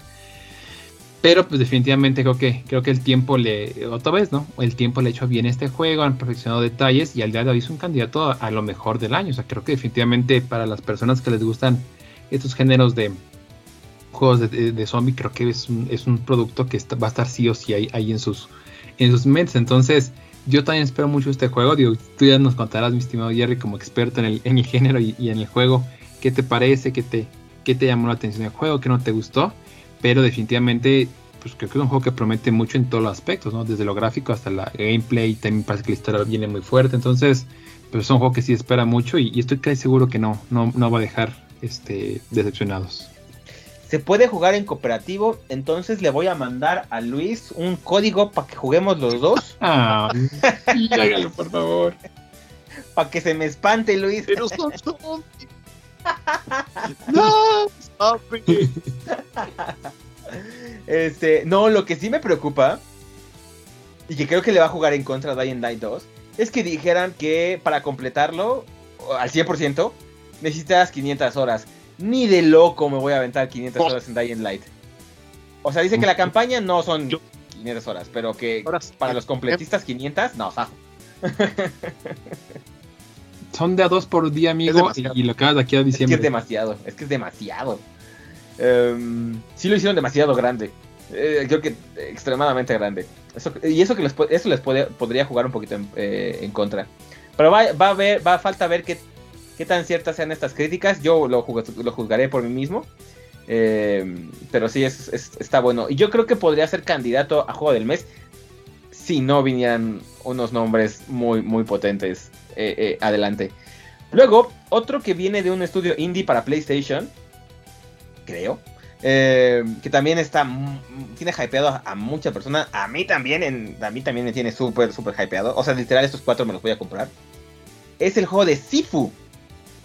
Este juego de este, como de, de Kung Fu, donde si te matan vas, vas este, envejeciendo, y creo que en cuanto vas envejeciendo empiezas como a, a hacer a como a desbloquear más habilidades, pero al mismo tiempo te vas haciendo como más débiles. Es como entre más viejo eres, más experiencia eres, más experiencia tienes, pero y entonces puedes pelear mejor, pero al mismo tiempo te vas haciendo más frágil porque ya estás siendo un viejo.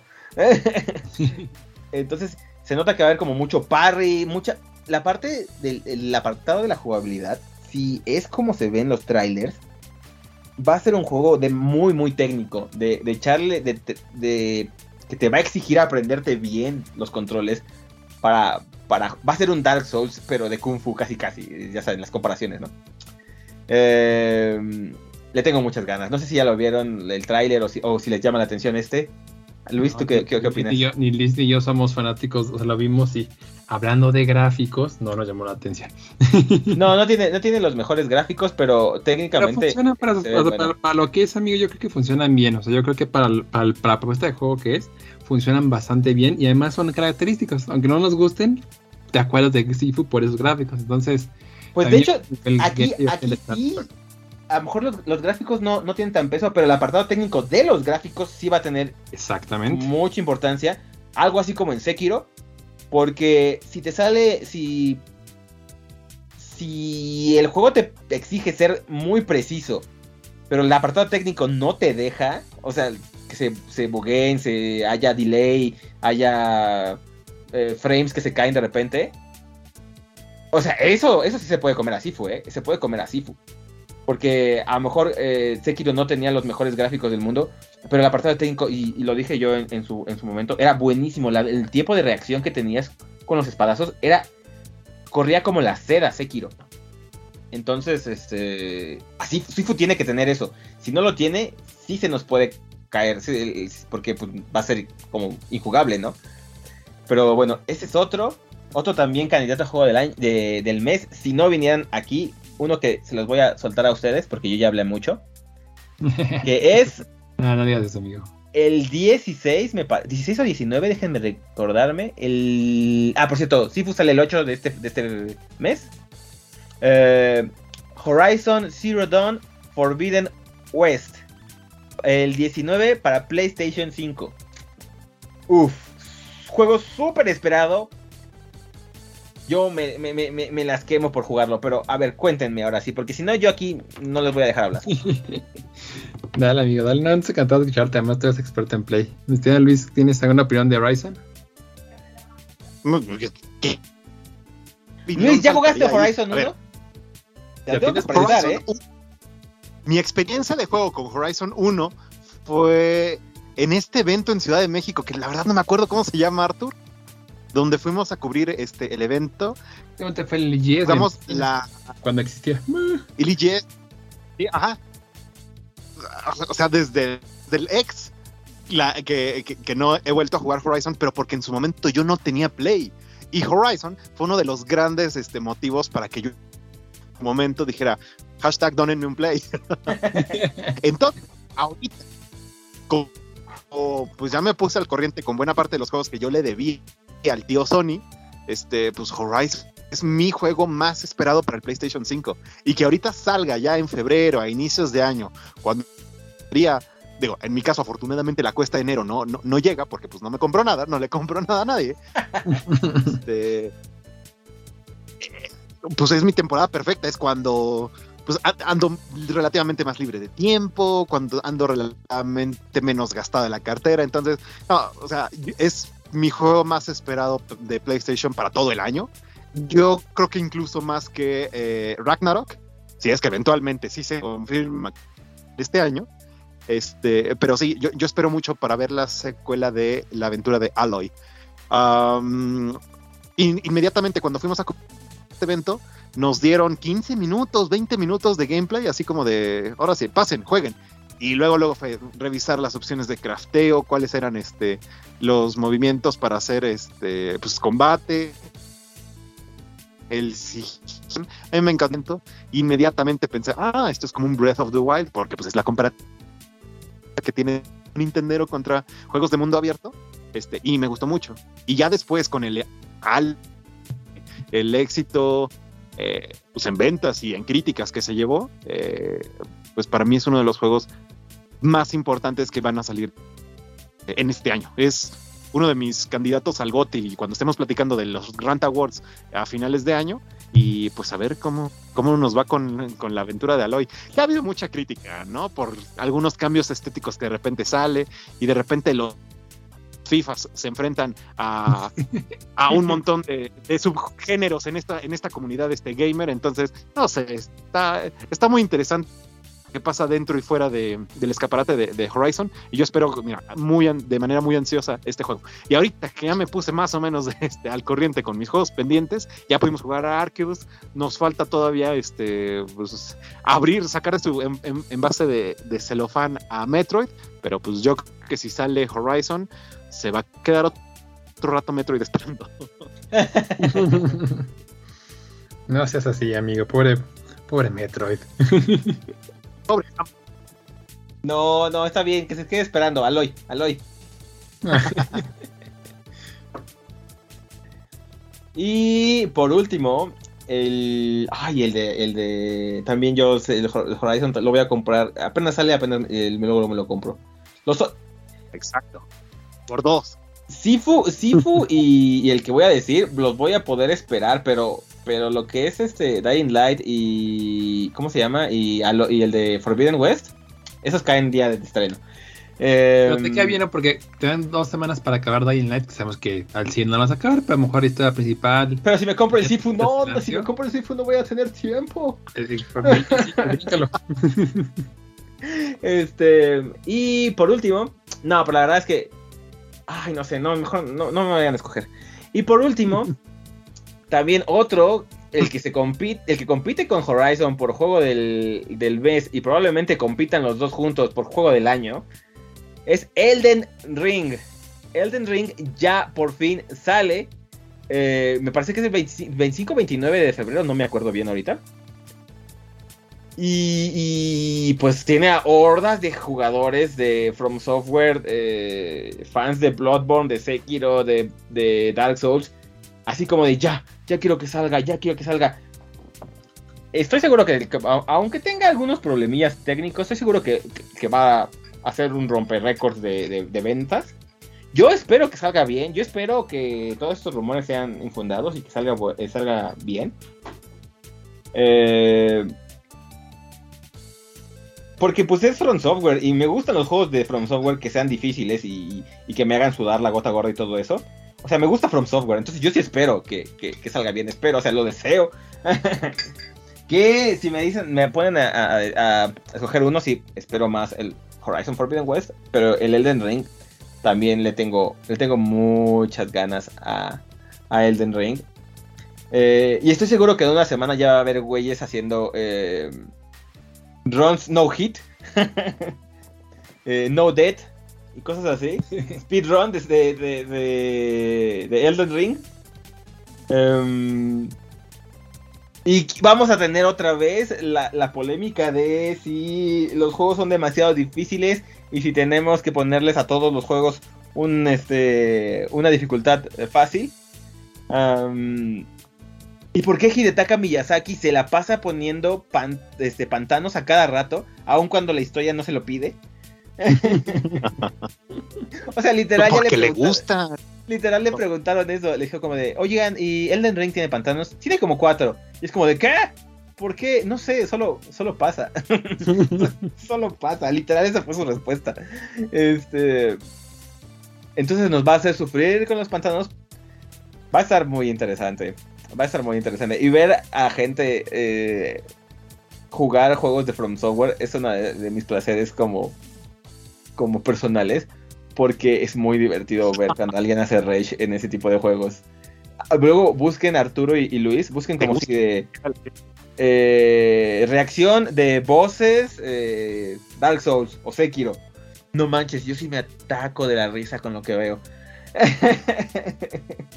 es muy, muy chistoso. A mí me gusta mucho ver playthroughs y videos y streams de gente jugando juegos de, de From Software. Porque como son muy difíciles, sí es, este, es muy divertido ver a la gente luchar para pasar estos juegos. Y al final, lo que también me gusta es que cuando lo pasan, ver, se emocionan. Es como de, ah, sí, lo pasé, ¡guau! Eso es súper padre. Artur Luis, Mira, me hace, que-. ¿Cómo, cómo? me hace revivir la experiencia que tuve mientras jugamos Cuphead. Ándale, también Cuphead es muy difícil. normalmente no entran a mi, a mi librería de gaming, la verdad. Y Cuphead fue una experiencia muy curiosa.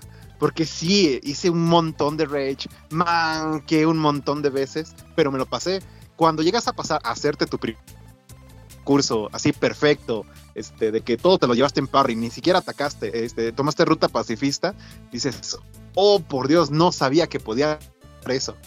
Entonces, sí, es cierto, es muy satisfactorio, pero sí me imagino muchísima gente que ando junto conmigo. Porque fíjate, cuando habían anunciado que Elden Ring salía en enero, más o menos hice mis cuentas. A ver, eh, Arceus me lo compro esta semana. de- bueno, era primero Elden Ring, luego Arceus y luego Forbidden West. Entonces, así andaba como presupuestado mi arranque de año este, gamer. Pero con el- la demora que tuvo Elden Ring, no, o sea, pues ahorita es Arceus, que te digo, ya sí, en el, en el postgame. Este, y pues lo siguiente yo creo que va a ser Aloy, porque meterme a Elden Ring va a ser otra vez complicarme cuando tenía Spider-Man, Spider-Man Miles Morales, este Ghost of Tsushima y Oh, bueno. Scarlet Nexus todo junto alineado en la misma semana y pues por eso es que no he podido jugar Metroid. Ok, entonces ya sí, me- lo que estoy oyendo es, mucho. Jerry, préstame Elden Ring cuando te lo compres para que no juegue Metroid. Perfecto. seguimos, seguimos echando a Metroid para atrás. Yo, amigos, ah, yo me encargo de esto. Mira, lo compré, eso era lo que toda la gente quería. Pagué por él y Nintendo debe saberlo. Metroid Prime 4. ¿Cómo, cómo, cómo? Digo, mientras Nintendo sepa que lo compré, ya este, que sigan trabajando en Metroid Prime 4 y me lo traigan, pues esperemos el próximo año. No, digo, porque mira, ve, si yo me quiero comprar Sifu, eh, Dying Light, eh, Forbidden West y Elden Ring, mira, si no, si no, si no se lo presto a alguien, se va a quedar Elden Ring un rato ahí guardando polvo, como le pasó al pobrecito de, de este, ¿quién, cuál era, cuál era? Pues Fallout 76 todavía ni lo he abierto ahorita que me acuerdo. Eh, es que me lo regalaron de, me lo regalaron de Navidad o de cumpleaños y pues la verdad es que Fallout 76 no me llama la atención, pero dije, bueno, lo voy a abrir en algún momento para probarlo. Ahí sigue, ahí sigue sellado. Pero, ¿cuál fue el que también me tardé? Pues creo que fue, creo que fue Soul- eh, Dark Souls 3. Dark Souls 3 lo estuve posponiendo como año y medio. por lo mismo que dicen, entonces si me compro el Elden Ring te lo paso para que tú también lo juegues y, y, y se le dé uso. Funciona. Acepto. Ay, no. Y no también a, ti, a ti, Arturo. No, pues que yo, yo realmente, o sea, eh, no me causa, o sea, obviamente Aloy va a ser un juegazo y, y va, va a brillar en todos los aspectos, pero así como hype, hype, hype que tenga por un lanzamiento este mes, honestamente no, no, no, Ah, no hay ¿tú alguno ¿Cuál esperas más? Breath of the Wild 2. pero seguro? no, pues de, de este mes no, no, No, o sea, pero de los fuertes, Breath of the Wild esperas más. De los fuertes, espero, espero, espero, Mm, muy buena pregunta. Pues cuando hicimos la previa, yo para mí el- Elden, Elden va a ser el, el juego del año. O sea, yo creo que Elden, por lo que hemos visto, por lo que se ha hypado, yo creo que va a ser el juego del año. Entonces digo, pues aparte voy a probar probablemente uno de los dos, es un hecho, o Aloy o, o, o- Elden, pero así que me hype mucho uno, uno de estos no. Me, me llama la atención, por ejemplo, el, el Steam Deck como hardware, por ejemplo, eso que estábamos hace rato. Sí me llama un poquito más la atención ese, ese aparatillo a nivel hardware, pero así como que me hypea mucho en ninguno de los dos. Y a lo mejor ya esta conversación a final de mes y les digo, ya, inventen, ya probé el juego y está muy bueno, me, gusta mucho. Pero, pues a ver qué pasa. Pero no, no, amigo, sí que tiene uno de los dos que me vuele la cabeza. No, pero yo creo que tenemos, pero para aventar juegos este mes. Bendito año fiscal que cierra en marzo, que hace que todas las compañías lancen sus mejores juegos en febrero. Por cierto, recién salidito Arthur. de la, de la forja, eh, el juego de Rocksteady del Suicide Squad va a ser retrasado hasta 2023. Lo siento, me acaba de llegar el tuitazo y fue como... "Oh". para que vean que esto, esto sí se graba sí, para que se vea que se graba, se graba en vivo. en tiempo real. Eh, pues estuvo, estuvo calientito, pero eh, todos amigos como al principio, no hubo pleitos, solo hubo debates. Sabemos que Tele es la que lleva el rata es este programa. Ya, ya no hay que invitarla si no nos queremos pelear, amigos. Seamos amigos. No, que cuál, cuál tiene que venir luego a rantearse. no, eh, un poquito de, de, de, de picante. Aparte el ranteo también, hay cierto ranteo que es bueno, pues por eso digo que eh, la, la crítica a, a lo que se tiene que criticar tiene que ser y el ranteo es un tipo de crítica. Miren, miren, miren. Sinceramente, ¿qué sería de noche de videojuegos sin tantito salseo, sin chismecitos, sin ranteo? No, no, no, estamos bien. Eventualmente irán saliendo las cosas. Y pues bueno, aquí le vamos a dejar. Porque ya se nos acaban los temas. Y si no, vamos a empezar a hablar y a terminar hasta dentro de cuatro horas. Que si nos la aventamos, estoy seguro. Pero pues bueno, Arthur nos tiene unos eh, especiales. Sí, por ahí tuvimos un par de eventos que quiero agregar aquí, al podcast. Primero, pues tuve la suerte de participar en un concurso de que es que meter un gol con, con un jugador de las Chivas en, en FIFA 22 y metí gol y tuve una masterclass con, con los pues, top 10 jugadores de, de la región latinoamericana de FIFA, con Beto Ávila y con Farm y con, con su coach Enrique. La verdad que bien amables todos, súper sencillos. La verdad que muy buena vibra esta clase que hicieron los de EA Sports, que la verdad ahí me lo gané como fanático, que si no fue un tema de prensa. Pero estos dos jugadores, eh, que además también chavos, tienen menos de 20 años, este, según yo, ¿verdad? Pero sí, sí los veo muy jóvenes, aparecieron en el juego literal. Tú puedes en el juego, o podías desbloquear una, como en tu estadio, como una pancarta, una, un tifo se llama, donde salían la cara de tus jugadores. Entonces, en esta masterclass al final hubo preguntas y respuestas, todos pues preguntarles unas cosas, y yo les quise preguntar que qué sentían, ¿no? Y bueno, pues esa parte de la, respuesta la van a ver acá en, en la última parte de nuestro podcast, una respuesta muy emotiva y, y de esta le salen historias bien bonitas que, que nos contaron tanto Farm como, como Beto Ávila. Y eh, también tuvimos la oportunidad de entrevistar a Álvaro Muñoz, que él es este, pues, el top de todo el tema de consumo de Lenovo en la región. Hace poquito fue CES, 20 eh, CES 22. Yo la verdad estoy enamorado de una ThinkPad que compré hace poquito. Entonces, eh, pues me, ha llamado, me, ha llamado, me ha llamado mucha atención la marca y he querido ver pues, qué han sacado de nuevo. Entonces tuvimos el gusto de hablar con Álvaro, eh, de hablar de la, línea de Legion, de Lenovo, que es como que su propuesta para el tema gamer, que la verdad trae el modelo más pro de, esa, de esa línea está bien coqueto, una, un i9 con, con un de nueva generación, trae una gráfica bien choncha, no pesa nada la, la máquina y el precio no se me hizo tan caro, andaba por ahí de los 1600 dólares, entonces, tío, considerando todo el setup que es, entonces, tuvimos a gusto hablar con Álvaro, también un tipazazazo, eh, hablamos de, de la Legion, hablamos de mouse, hablamos de monitores, hablamos de ThinkPads y bueno, pues eso fue un poquito lo que les quiero compartir para hacer el programa, entonces, eh, pues vamos al, al- audio y ahorita regresamos aquí a la noche de videojuegos. Omar por su pregunta y también gracias a Jafar por la respuesta. Arturo, ¿tienes alguna duda? ¿Qué tal? Antes que nada, muchas gracias por la masterclass. La verdad es que eh, parecen que son conceptos que ustedes manejan muy bien, pero para los mortales, ese tipo de detallitos crean que nos ayudan mucho. Yo les quiero preguntar un poquito diferente. Eh, ustedes creo que compraron el sueño de muchos fiferos porque aparecieron en el juego. Literalmente hay un tifo que sale, salen ustedes. Y pues más bien me gustaría saber que ustedes qué sintieron cuando les dio la noticia. Y, bueno, pues ver su, su, su rostro ahí con, con, el conejo y con el chapito, creo que ustedes pues esa, compraron el sueño que tenemos mucho, entonces esa parte me gustaría saber qué, qué, qué, pues sí, qué pasó por sus cabezas y qué sintieron. Ah, a ver, Beto. Empieza. Sí. La verdad es que nos agarró algo por sorpresa. O sea, la verdad, sí sabíamos nosotros que, bueno, con el partner de Chivas y todo eso, sabíamos como que tenemos este, como esa posibilidad, nos lo habían comentado hace meses, creo que desde que empezamos a ver cosas de, este jersey, de que nada, que lo vamos a meter en un tipo en el juego, pero nosotros decíamos, ay, ¿a poco sí?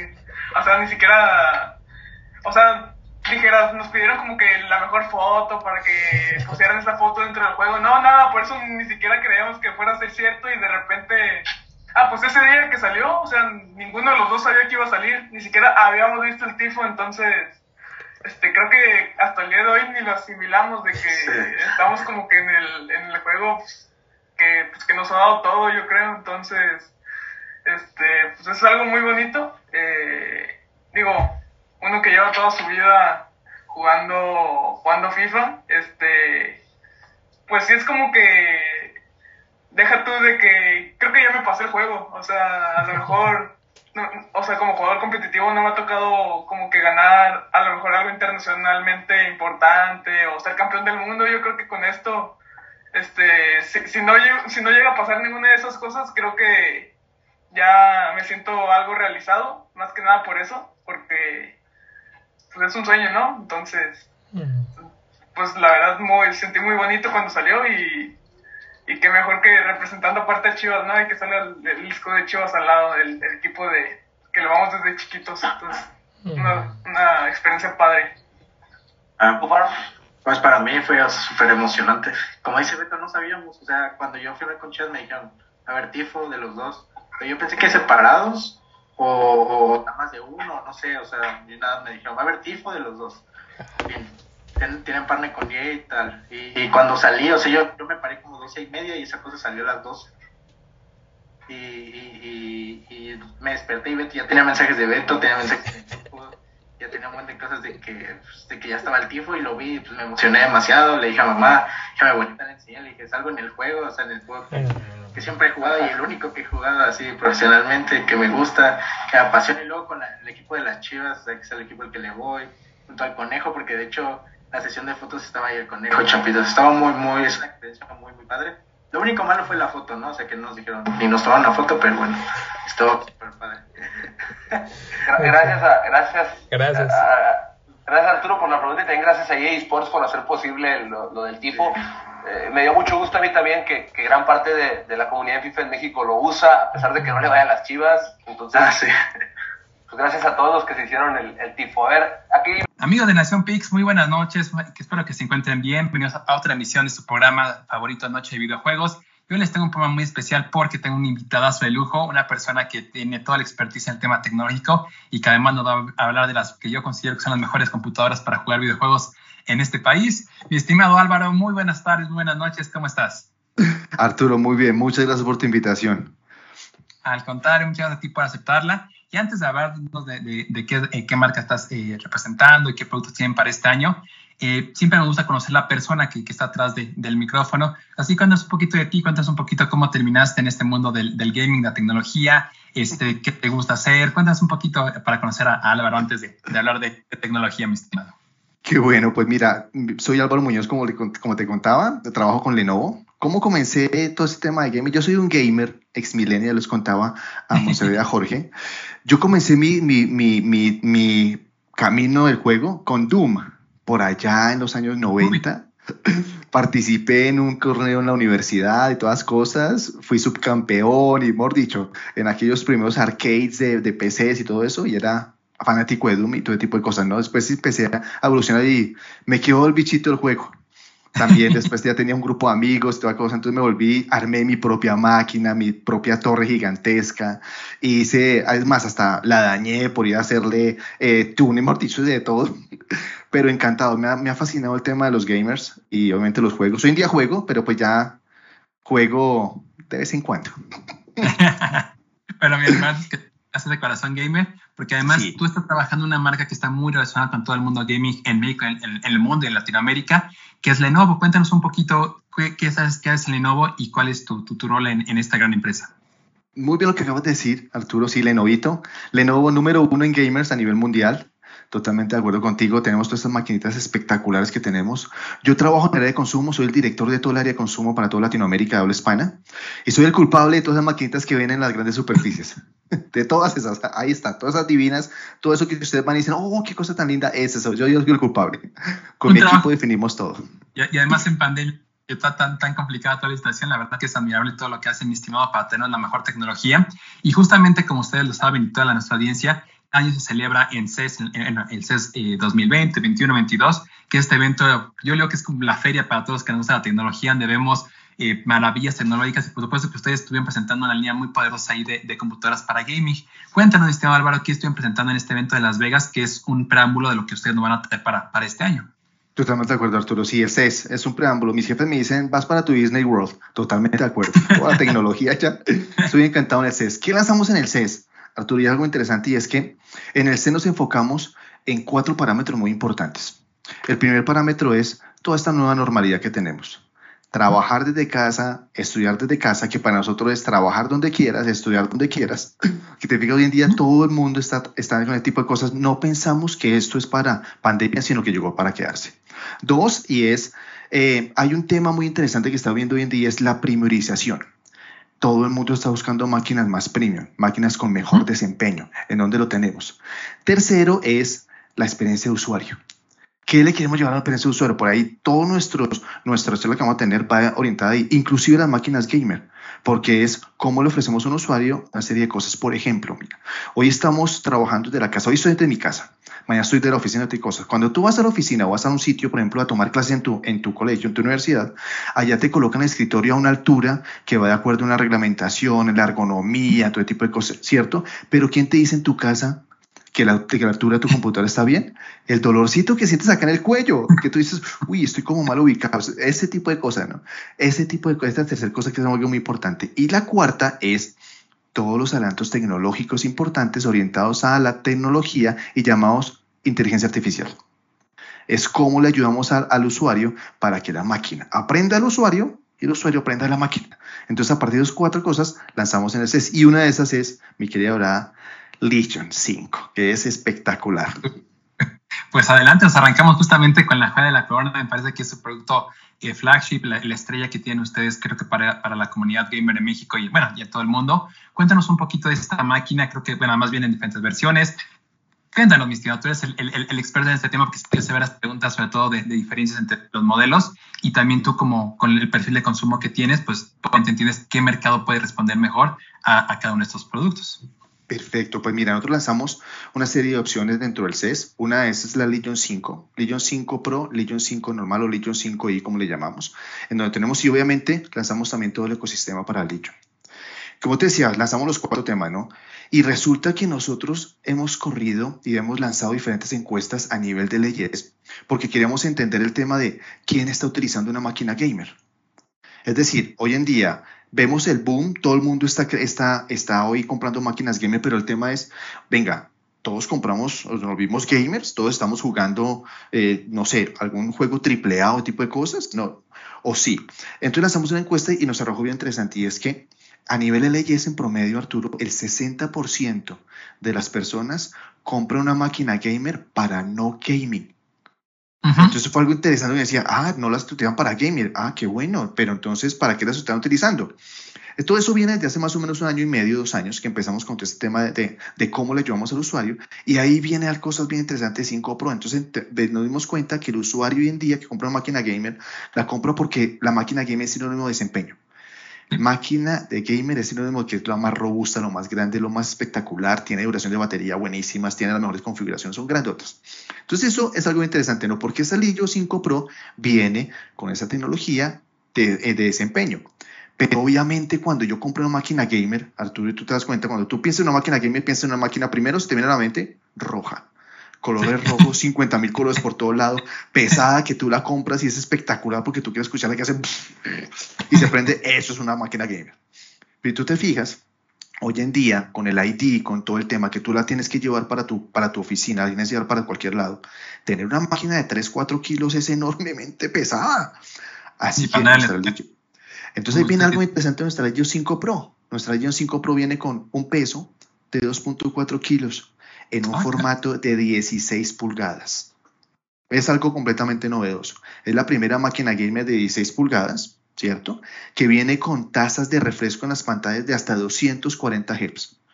Señores gamer, sí señor gamer, a ver, que me está escuchando, está viendo, imagínate esto, 240 Hz, ¿te imaginas? ¿Te acuerdas del delay que te pasó cuando estabas en shooting? En esta máquina no lo vas a tener. Dime es mi estimado, que tú no me dejarás mentir, y, justamente respondiendo a las necesidades de gente que no juega videojuegos, porque también se ve en un buen renderizado, se puede ver una buena proyección ahí que está trabajando en, un, edificio de arquitectura. Yo tengo uh, ahí muy cercana en mi vida que está en la parte de, educación y todo el tiempo está editando videos y más ahorita con la pandemia, y justamente ese tipo de, de hertz parece que no, pero hasta la vista le ayudan mucho a, tener un rendimiento mucho mejor en el trabajo.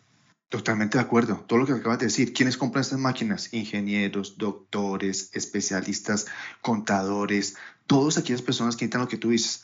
Mucho edición de video, contenido, tal cosa, pero también para nosotros. Ver una película aquí en esta máquina, facilito, puedo ir a 2K y 4K sin ningún problema, porque es una máquina. Y lo interesante también, Arturo, esta máquina de esta Legion 5 Pro es que viene en formato de 16 pulgadas, pero también viene con un espectro. Es un ratio de 16-10 que va muy de la mano con todos los adelantos que tenemos. Entonces, si te fijas, es algo muy interesante para poderlo generalizar. Entonces, esa máquina Legion 5 Pro viene con ese tipo de cosas que hoy en día las tenemos y obviamente le va a ayudar a todos los usuarios a hacerlo. Ahora, en cuanto a otras cosas muy importantes para, para el tema de todo, y es una máquina gamer que viene con un adelanto y viene con un nuevo desarrollo llamado Cold Front, es decir, la parte térmica. La parte térmica para Lenovo es supremamente importante. Nosotros nos, nos, nos gusta que nuestras máquinas no se calienten y no comprar otro aditamento como pasa en otros lados, que tú comprarle como un refrigerador y te, bueno, nuestra máquina. Entonces, solamente en este tipo de cosas hemos desarrollado este tipo de, sistema de enfriamiento que es muy bueno, que es un adelanto que tenemos. Entonces, solamente este tipo de cosas tenemos. ¿Cómo funciona eso? Date cuenta que tienes como una especie de molde de chocolate en la parte baja, en donde a través de, de, sistemas de, de, enfriamiento generan canales de viento a través de los cuales tú puedes empezar a rotar mejor el aire dentro de ellas con el sistema de ventiladores silenciosos que tenemos y obviamente eso hace que tu máquina tenga una temperatura mucho más baja, mejor desempeño, siempre desempeño alto y tipo de cosas. ¿Qué más vienen estas máquinas de nuevo Legion 5, Legion 5, 5 Pro? Procesadores de última tecnología. La nueva generación de Intel, los 12 generación, vienen para esta máquina. Sin ningún problema. Lo podemos tener hasta un Core i9. Imagínate esto. Ah, lindo. Obviamente, es, es algo así, absolutamente loco. Entonces, la máquina Ah, la, porque aparte recordemos que es un equipo portátil, o sea, porque de repente estos i9 y 7 los tenemos mucho a enlazar a torres, ¿no? Gente, como usted lo mencionaba, ¿verdad? Eh, pues siempre pensamos en torres, en un equipo grande, pero al pensar que es un equipo que pesa 3 kilos, bueno, menos de 3 kilos, pesa más mi chico que, la, que la computadora, es una bestialidad lo que, lo que tienen ustedes en specs, es una cosa duradera y además este, bárbara. Tal cual. Estas tres cosas, por ejemplo, son lo más importantes que tenemos. Y la cuarta, Arturo, dentro de este desarrollo nuevo, es, eh, nosotros estamos lanzando con todo nuestro, nuestro tema de Legion, es, queremos generar todo un ecosistema. Hoy en día tenemos un ecosistema de accesorios, pero ¿qué pasa a nivel de software? Entonces queremos también generar un, tema de, ecosistema en donde generemos cosas para ayudar al usuario a mejorar su interacción con la, con la, con la máquina. Hoy en día que estamos consumiendo mucho más, eh, por decirlo, contenido y mucho más consumo de máquina frente a los demás, pero también estamos generando otro tema y es de organización. Lanzamos una cosa llamada Lenovo Arena. ¿Qué es? Es, ¿tú te acuerdas en tu, en, tu, en tu celular de pronto que tú puedes generar toda una reunión de iconos más importantes y que tú le das clic ahí y encuentras todo más rápido? Eso lo trasladamos a la máquina. Entonces, obviamente es como si tú tuvieras la posibilidad de lanzar juegos, instalarlos en esa arena. De modo que tú no tienes que ir a buscar por todo tu, equipo donde está instalado, no. Simplemente ese, ese, ese la nueva arena, tú entras y tú puedes tenerlo. Y a través de esa nueva arena también te puedes eh, eh, interactuar con los diferentes, puedes ir a comprar juegos, puedes ir a, a, a lanzarlos, puedes ir a todo consolidado. Entonces, obviamente, eso es una forma de visualizaciones. Y lo que nosotros le llamamos es, es organizador. ¿Eso qué significa? Es mayor velocidad de respuesta, el usuario no tiene que ir a buscarlo, no tiene que ir a la máquina ir a gastar eh, así segundos de máquina ir a buscar dónde, dónde sacar la información, ya la tiene consolidada. Entonces, ese tipo de cosas va a ser muy importante para poder lanzar. Son las cosas más importantes de la Legion 5 Pro, más allá de todos los análisis que tenemos y obviamente las compatibilidades que vamos a tener dentro de ella.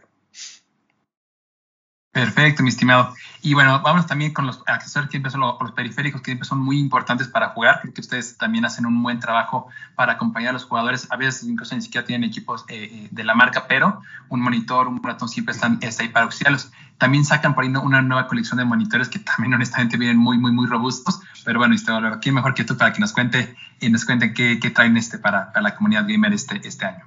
Perfecto, no, fíjate que sí, el monitor es súper importante. Yo tengo un monitor acá un monitor externo. Es más, todos tenemos un monitor externo hoy en día. Muy, yo lo tengo aquí.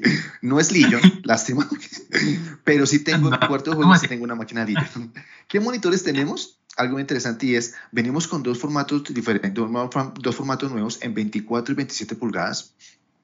Es algo interesante dentro de lo que nosotros tenemos, pero lo interesante es qué es lo que vamos a traer con esos monitores. Y vamos a tener, por ejemplo, monitores que tienen una actualización o refresco de pantalla entre 100 y 110 GHz espectacular. Porque obviamente tiene, tiene que ser, si la máquina me soporta, pues obviamente el monitor externo tiene que ser lo mismo.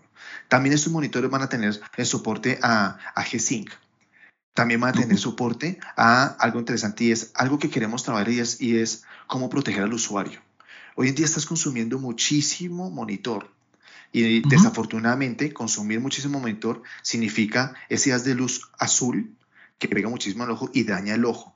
Entonces, obviamente nuestras máquinas vienen con un, con una, con un nuevo eh, adelanto eh, tecnológico a través de software, a través de aplicativos, ¿cierto? Y a través de una, de una forma diferente de manejar el refresco y todo tipo de cosas. Este tipo de refrescos hace que ese efecto sea menor.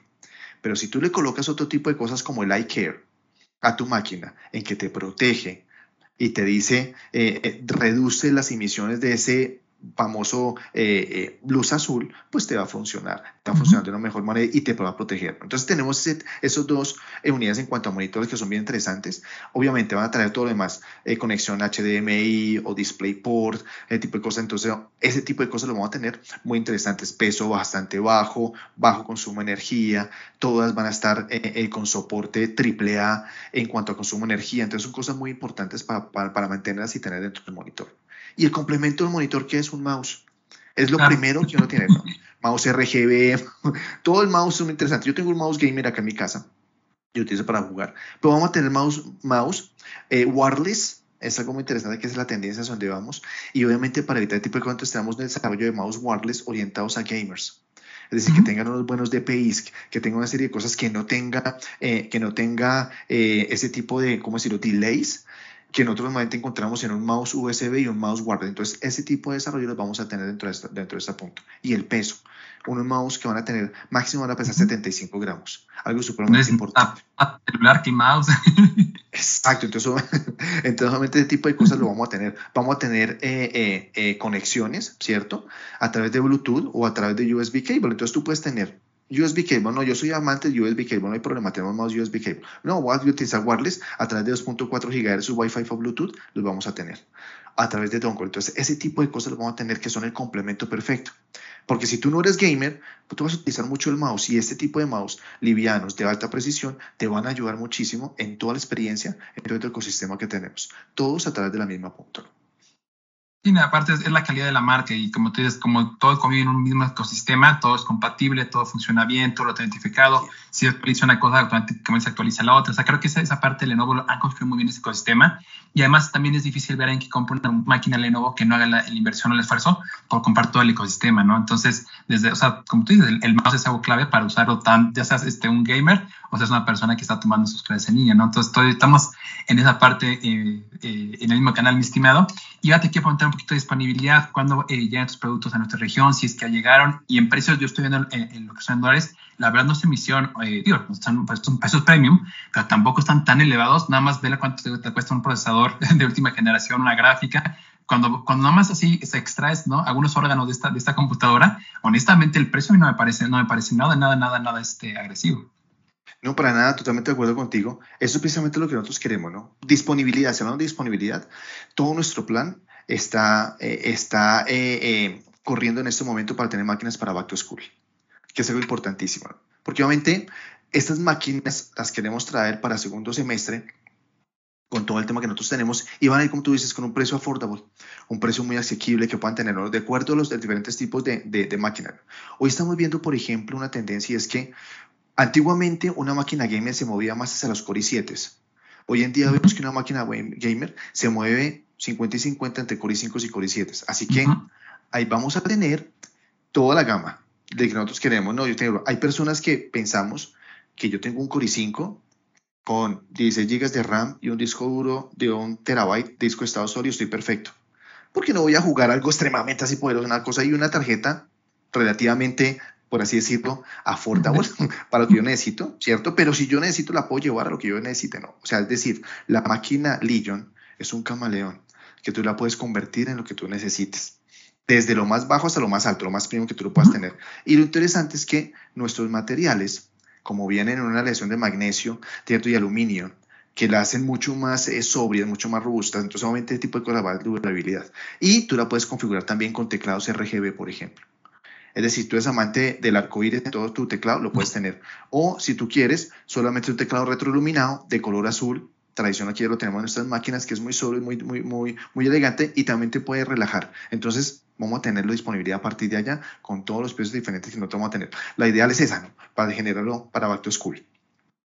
Perfecto, ustedes que van a llegar más de temporada Back to School siempre, siempre andamos buscando equipos, ya sea para nosotros para también regalar a alguien que esté que esté tomando clases. Y bueno, me quiero ayudar a otro tema que también me llama mucha atención y, además, ¿quién mejor que tú para expresar mi amor por las ThinkPad? Yo le comentaba a, la gente de comunicación que nos apoyó con la entrevista que yo no, yo no entendía por qué la gente hablaba también de las ThinkPad hasta que tuve una. Y al día de hoy ya no la cambio. O sea, me parece una máquina digo, en, la tema, en temas que no tienen que ver con gamer, como andar en la escuela, andar procesando este, cosas del día a día en la oficina, andar haciendo videollamadas, a mí me parece una máquina fenomenal. El teclado, el, el, red point que tiene al centro es, es, táctil, tiene su stylus, pesa todavía menos que, que, la, que, la, que la Legion que también no pesa nada. Cuéntame un poquito esta, esta línea que tienen, digo, yo la verdad que soy fanático de la marca y tengo que sacar mi amor y hablarla contigo porque es una línea que a mí me encanta y que además cada año sigue renovando igual tiene para diferentes perfiles. Tenemos desde, desde equipos muy básicos para, para, oficinistas hasta para gente que está, este, como aviso en su página, ya diseñando cosas, autopartes y, ya proyectos un poquito más eh, ambiciosos en temas gráficos. Entonces, esa línea, ¿cómo la siguen trabajando y en México, cómo, cómo la ven proyectado? No, pues sí, totalmente de acuerdo contigo. ThinkPad y ThinkPad. Es más, yo tengo una ThinkPad. Mi primera ThinkPad se llama T30. Estoy hablando de, uh, de, de los dos, de comienzos de milenio. Así que imagínate, y aún funciona. Es más, ella, esa es la que yo conecto, ¿cierto? La que yo conecto con una consola. Y ahí empiezo a intercalarlas. Y aún, la, aún saco, eh, exporto video, otra cosa, lo conecto a un televisor. o sea, esa timpa es espectacular. ¿A qué voy con esto? Y timpa es de lo mejor. Es la mejor máquina corporativa que he conocido en mi vida. Si algún día yo salgo acá, yo seguiré siendo ThinkPad amante toda la vida. Mi máquina es una ThinkPad. Y sí, hay diferentes tipos. Hay desde workstations, ThinkPad, máquinas súper robustas, espectaculares, con certificación ASBs, con todo, absolutamente todo, hasta máquina entry o una máquina para SMB, que nosotros lo llamamos, ¿cierto? Pasando por todos los sabores. ¿Cómo viene la máquina o cómo viene el tipo de cosas? Hemos lanzado, en el CES también tenemos dos lanzamientos, una llamada ThinkBook, ¿cierto? La ThinkBook, ¿qué es? Es una máquina de 17 pulgadas, 16 pulgadas, muy interesante, que al lado de la, de la pantalla al lado de la pantalla, eh, perdón, al lado del teclado, ¿cierto? En tu lado derecho, viene una pantalla de 8 pulgadas táctil, a través de la cual tú puedes interactuar con esa pantalla. Entonces, solamente son adelantos diferentes y diferentes formas de visualizarla. Ahora, la persona dirá, bueno, ¿eso para qué me sirve? Lo que pasa es que nuestra serie ThinkPad está orientada o está eh, eh, dirigida a las diferentes necesidades de usuario. Y vimos que el usuario hoy en día está utilizando mucho el panel táctil pero Ujú. no solamente la pantalla, sino también utiliza para escribir, para tomar notas, para hacer... Y ese tipo de cosas que hoy en día los tenemos, mira, yo tengo aquí en mi cuadernito, ¿cierto? Y tomo notas, Es tomo que está notas. Ligera y aparte flexible, la puedes abrir, o sea, no, yo estoy enamorado de la máquina. Yo, yo cuando me pido una computadora o sea, para, para gaming sí prefiero, como dice, una, una, línea, una línea un poquito más de la Legion, pero cuando piden ahí, ahí en el trabajo, ¿no? Este, estoy en la universidad trabajando, me piden una, una recomendación de una máquina, pero sin pensarlo, les recomiendo una ThinkPad, este, sí o sí. Así es la más. Así sea usada, les, les recomiendo una ThinkPad en un momento dado, en lugar de comprar una máquina de, la- de otra marca. Se los juro, es una preciosura esa máquina. No, es espectacular. La máquina viene con, obviamente con pantallas también OLED hasta 2.3, hasta 2 2K de resolución. Son máquinas robustas, son máquinas muy bien. Obviamente vienen con su, con su terminación en carbono, que obviamente le da mayor resistencia, mayor durabilidad. la, la famosa y muy tradicional y bien ponderada eh, bisagra de la ThinkPad, que es algo espectacular. Todo lo vamos a tener dentro de ellas. Ahora, lanzamos esa premium. Pero ¿qué pasa para el resto del planeta? SMB, para todos los demás. Los comunes como tú y yo, que no necesitamos ese tipo de cosas. ¿Qué, qué tenemos? Tenemos una ThinkPad Z. Tenemos una. ThinkPad Z, ¿cierto? Que es la, la ThinkPad que nosotros también lanzamos en, en, en este, en este, ¿cómo se le llama? En este, en este CES. Es una máquina de 13 pulgadas que viene, bueno, viene 13 y viene 16. Viene en dos, en dos diferentes formatos, en dos diferentes, eh, por así decirlo, sabores en lo que queremos. Pero lo interesante es que son máquinas que ya las tenemos trabajar con los señores de AMD. Vienen con máquinas para soportar Ryzen, Ryzen Pro, Ryzen Pro H, si nosotros queremos trabajarlo. Viene con soporte. Todas nuestras máquinas, Arturo, que vienen esta, esta generación, todas, absolutamente todas, desde la más entry hasta la más premium, discos de estado sólido. Y lo Sí. interesante es que esta ThinkPad, por ejemplo, en la ThinkPad 16, me va a soportar hasta 2 terabytes de disco de estado sólido. Entonces, imagínate, así que tú tienes la velocidad del disco estado sólido, que como bien sabemos, frente a un normal te va a llevar 3, hasta 5 veces más rápida la máquina, pero también el tema almacenamiento. Así que tú puedes tener 2, 2, 2, 2 gigabytes espectacular. ¿no? Viene, como te decía, una pantalla de 16 pulgadas o de 13 pulgadas. Las dos te van a soportar 1610. Buenísimo. ¿Por qué? Porque obviamente vas a aprovechar contenido, videos, películas, todo lo que tú necesites para tenerlo ahí. Y todo lo demás que tenemos eh, para poderlo llevar y que tenemos el mundo de consumo, que por ejemplo en la Legion, que tú hoy estás en 10%, o se me acaba la batería, tú lo conectas, ¿cierto? Y al cabo de 20 minutos puedes tener ya el 80% de tu batería, Rapid Charge. Lo mismo vive en ThinkPad. Y esta ThinkPad, este lo va a tener baterías de larga duración que van a estar por encima de los 50, de los 50 eh, WHZ, de modo que vas a tener una duración muy, muy buena, que está por encima, obviamente, dependiendo de los puntos, pero te aseguro que te va a dar por encima de 7, 8 horas, es decir, todo un día de trabajo, sin ningún problema. Esas dos formatos de ThinkPad las vamos a tener y las tenemos en lanzamiento del 6 y las vamos a desarrollar de aquí en adelante para todos. Lo mismo, llegará a partir de- del segundo semestre, disponibles en todas las tiendas y Chiva, el primer país a los que vamos a tener todas estas máquinas va a ser México. Es nuestro, nuestro consentido. tanto, en, tanto en Legion como en Yogas como en ThinkPad, los primeros países son México. Uy, las llagas también. No, es que nos tenemos que comentar cuatro o cinco horas hablando de todos los productos que tienen de, de Lenovo, pero también por, por el tiempo y también para no faltar mucha agenda. Este, te voy a ir con la, la parte final de, de nuestra entrevista, estimado Álvaro, y además tú que eres gamer. Eh, digo, después hablaré un poquito de, las de las máquinas que tienen. El programa está Noche de Videojuegos y, es porque pues, nos gusta emular o recordar alguna noche que hemos tenido épica de videojuegos. A todos los invitados siempre les preguntamos y tú no haces la sección, mi estimado Álvaro. Eh, puede ser una Legion que has tenido, una ThinkPad, a lo mejor en Age of Empires o cualquier juego. Cuéntanos alguna noche de videojuegos que tú recuerdes, a lo mejor ahorita un poquito más joven o que has tenido, que, que te gustaría tener. Alguna noche de videojuegos, mi estimado Álvaro, que, que, que puedes compartirnos con, con la audiencia que hayas jugado. Mira, yo recuerdo eh, hace más o menos como unos ocho años, fue la primera Legion, fue el comienzo, fue una Y, una Y. ¿Mm? Uy, qué Y-. Sí, fue la primera Y, yo me acuerdo que era una Y de 15 pulgadas y decidimos jugar, en ese momento estaba Ace of Empires, una versión que estamos y yo soy amante de la versión antigua. Entonces Ya. con los amigos, esos, esos amigos desocupados que tú tienes que se reúnen a jugar, decimos, oiga, ¿por qué no traemos? Porque no se podía jugar en ese momento. Recuerdo que fue lo que pasó, pero algo, hacía algo que tocaba como crear un emulador para poderlo bajar y jugar y decidimos darnos a técnico así. Nos fuimos a internet, buscamos todo y terminamos de la mañana. Y empezamos a jugar. ¿Cierto? Estamos en, por dicho, estamos emocionados jugando, pero no era por el juego, sino era por el hecho de haberlo logrado. y obviamente empezamos a jugar cuando estamos ahí todos, todos viciosos, todo tipo de cosas, cuando rompieron la puerta, y todos, ¿qué pasó? ¿Qué pasó con la puerta? Abrimos. No, señor, que es que la ruta de su niña lo está esperando. Ah. Nos juga- pasamos todo el tiempo jugando, no nos habíamos dado cuenta la hora y eran las 7 de la mañana, Arturo, hemos pasado toda la noche jugando, pero se pasó así, así, volando. Y todos, uy, ¿cómo así? ¿Qué pasó? No, no, no, no, no. ¿Cómo es? Fue algo increíble. No, pues imagínate, ¿no? Eso fue un jueves, entonces obviamente todos hoy no. Ahora, nosotros ejecutivos, pues trabajando y toda cosa, que nos tocó pues parar, ir a vestirnos y salir corriendo a la oficina. o sea, mira, fue algo interesante. Fue un- una mezcla entre bajar juego nuevo, algo completamente una máquina game experiencia, pero fue muy rico. Qué bueno, sí, mira, gente como tú que esté, que esté en estos puestos es porque entienden la comunidad gamer y creo que, bueno, este tipo de historias eh, nada más repasan un poquito la, la idea que tenemos de ti, mi estimado que es eh, comprometido con tu trabajo, que con esta comunidad que te gusta lo que estás haciendo, las innovaciones, todo el mundo gaming. Y pues no me queda más que agradecerte toda la atención, preguntarte igual tienes redes sociales y también de la marca donde podemos conseguir más información de, de todos los lanzamientos de Lenovo y todas las novedades que van, van presentando. Pues mira, mi consejo, lenovo.com. A través de ahí, todos los links, ahí podemos encontrar toda la información. Estamos trabajando mucho, muy de la mano con todos. Y obviamente en los marketplaces que tenemos hoy en día, muchísima gente está accediendo a las redes y obviamente nosotros también estamos ahí. Así que a través de toda la información que necesitan, lo pueden tener. O si no, nos escriben.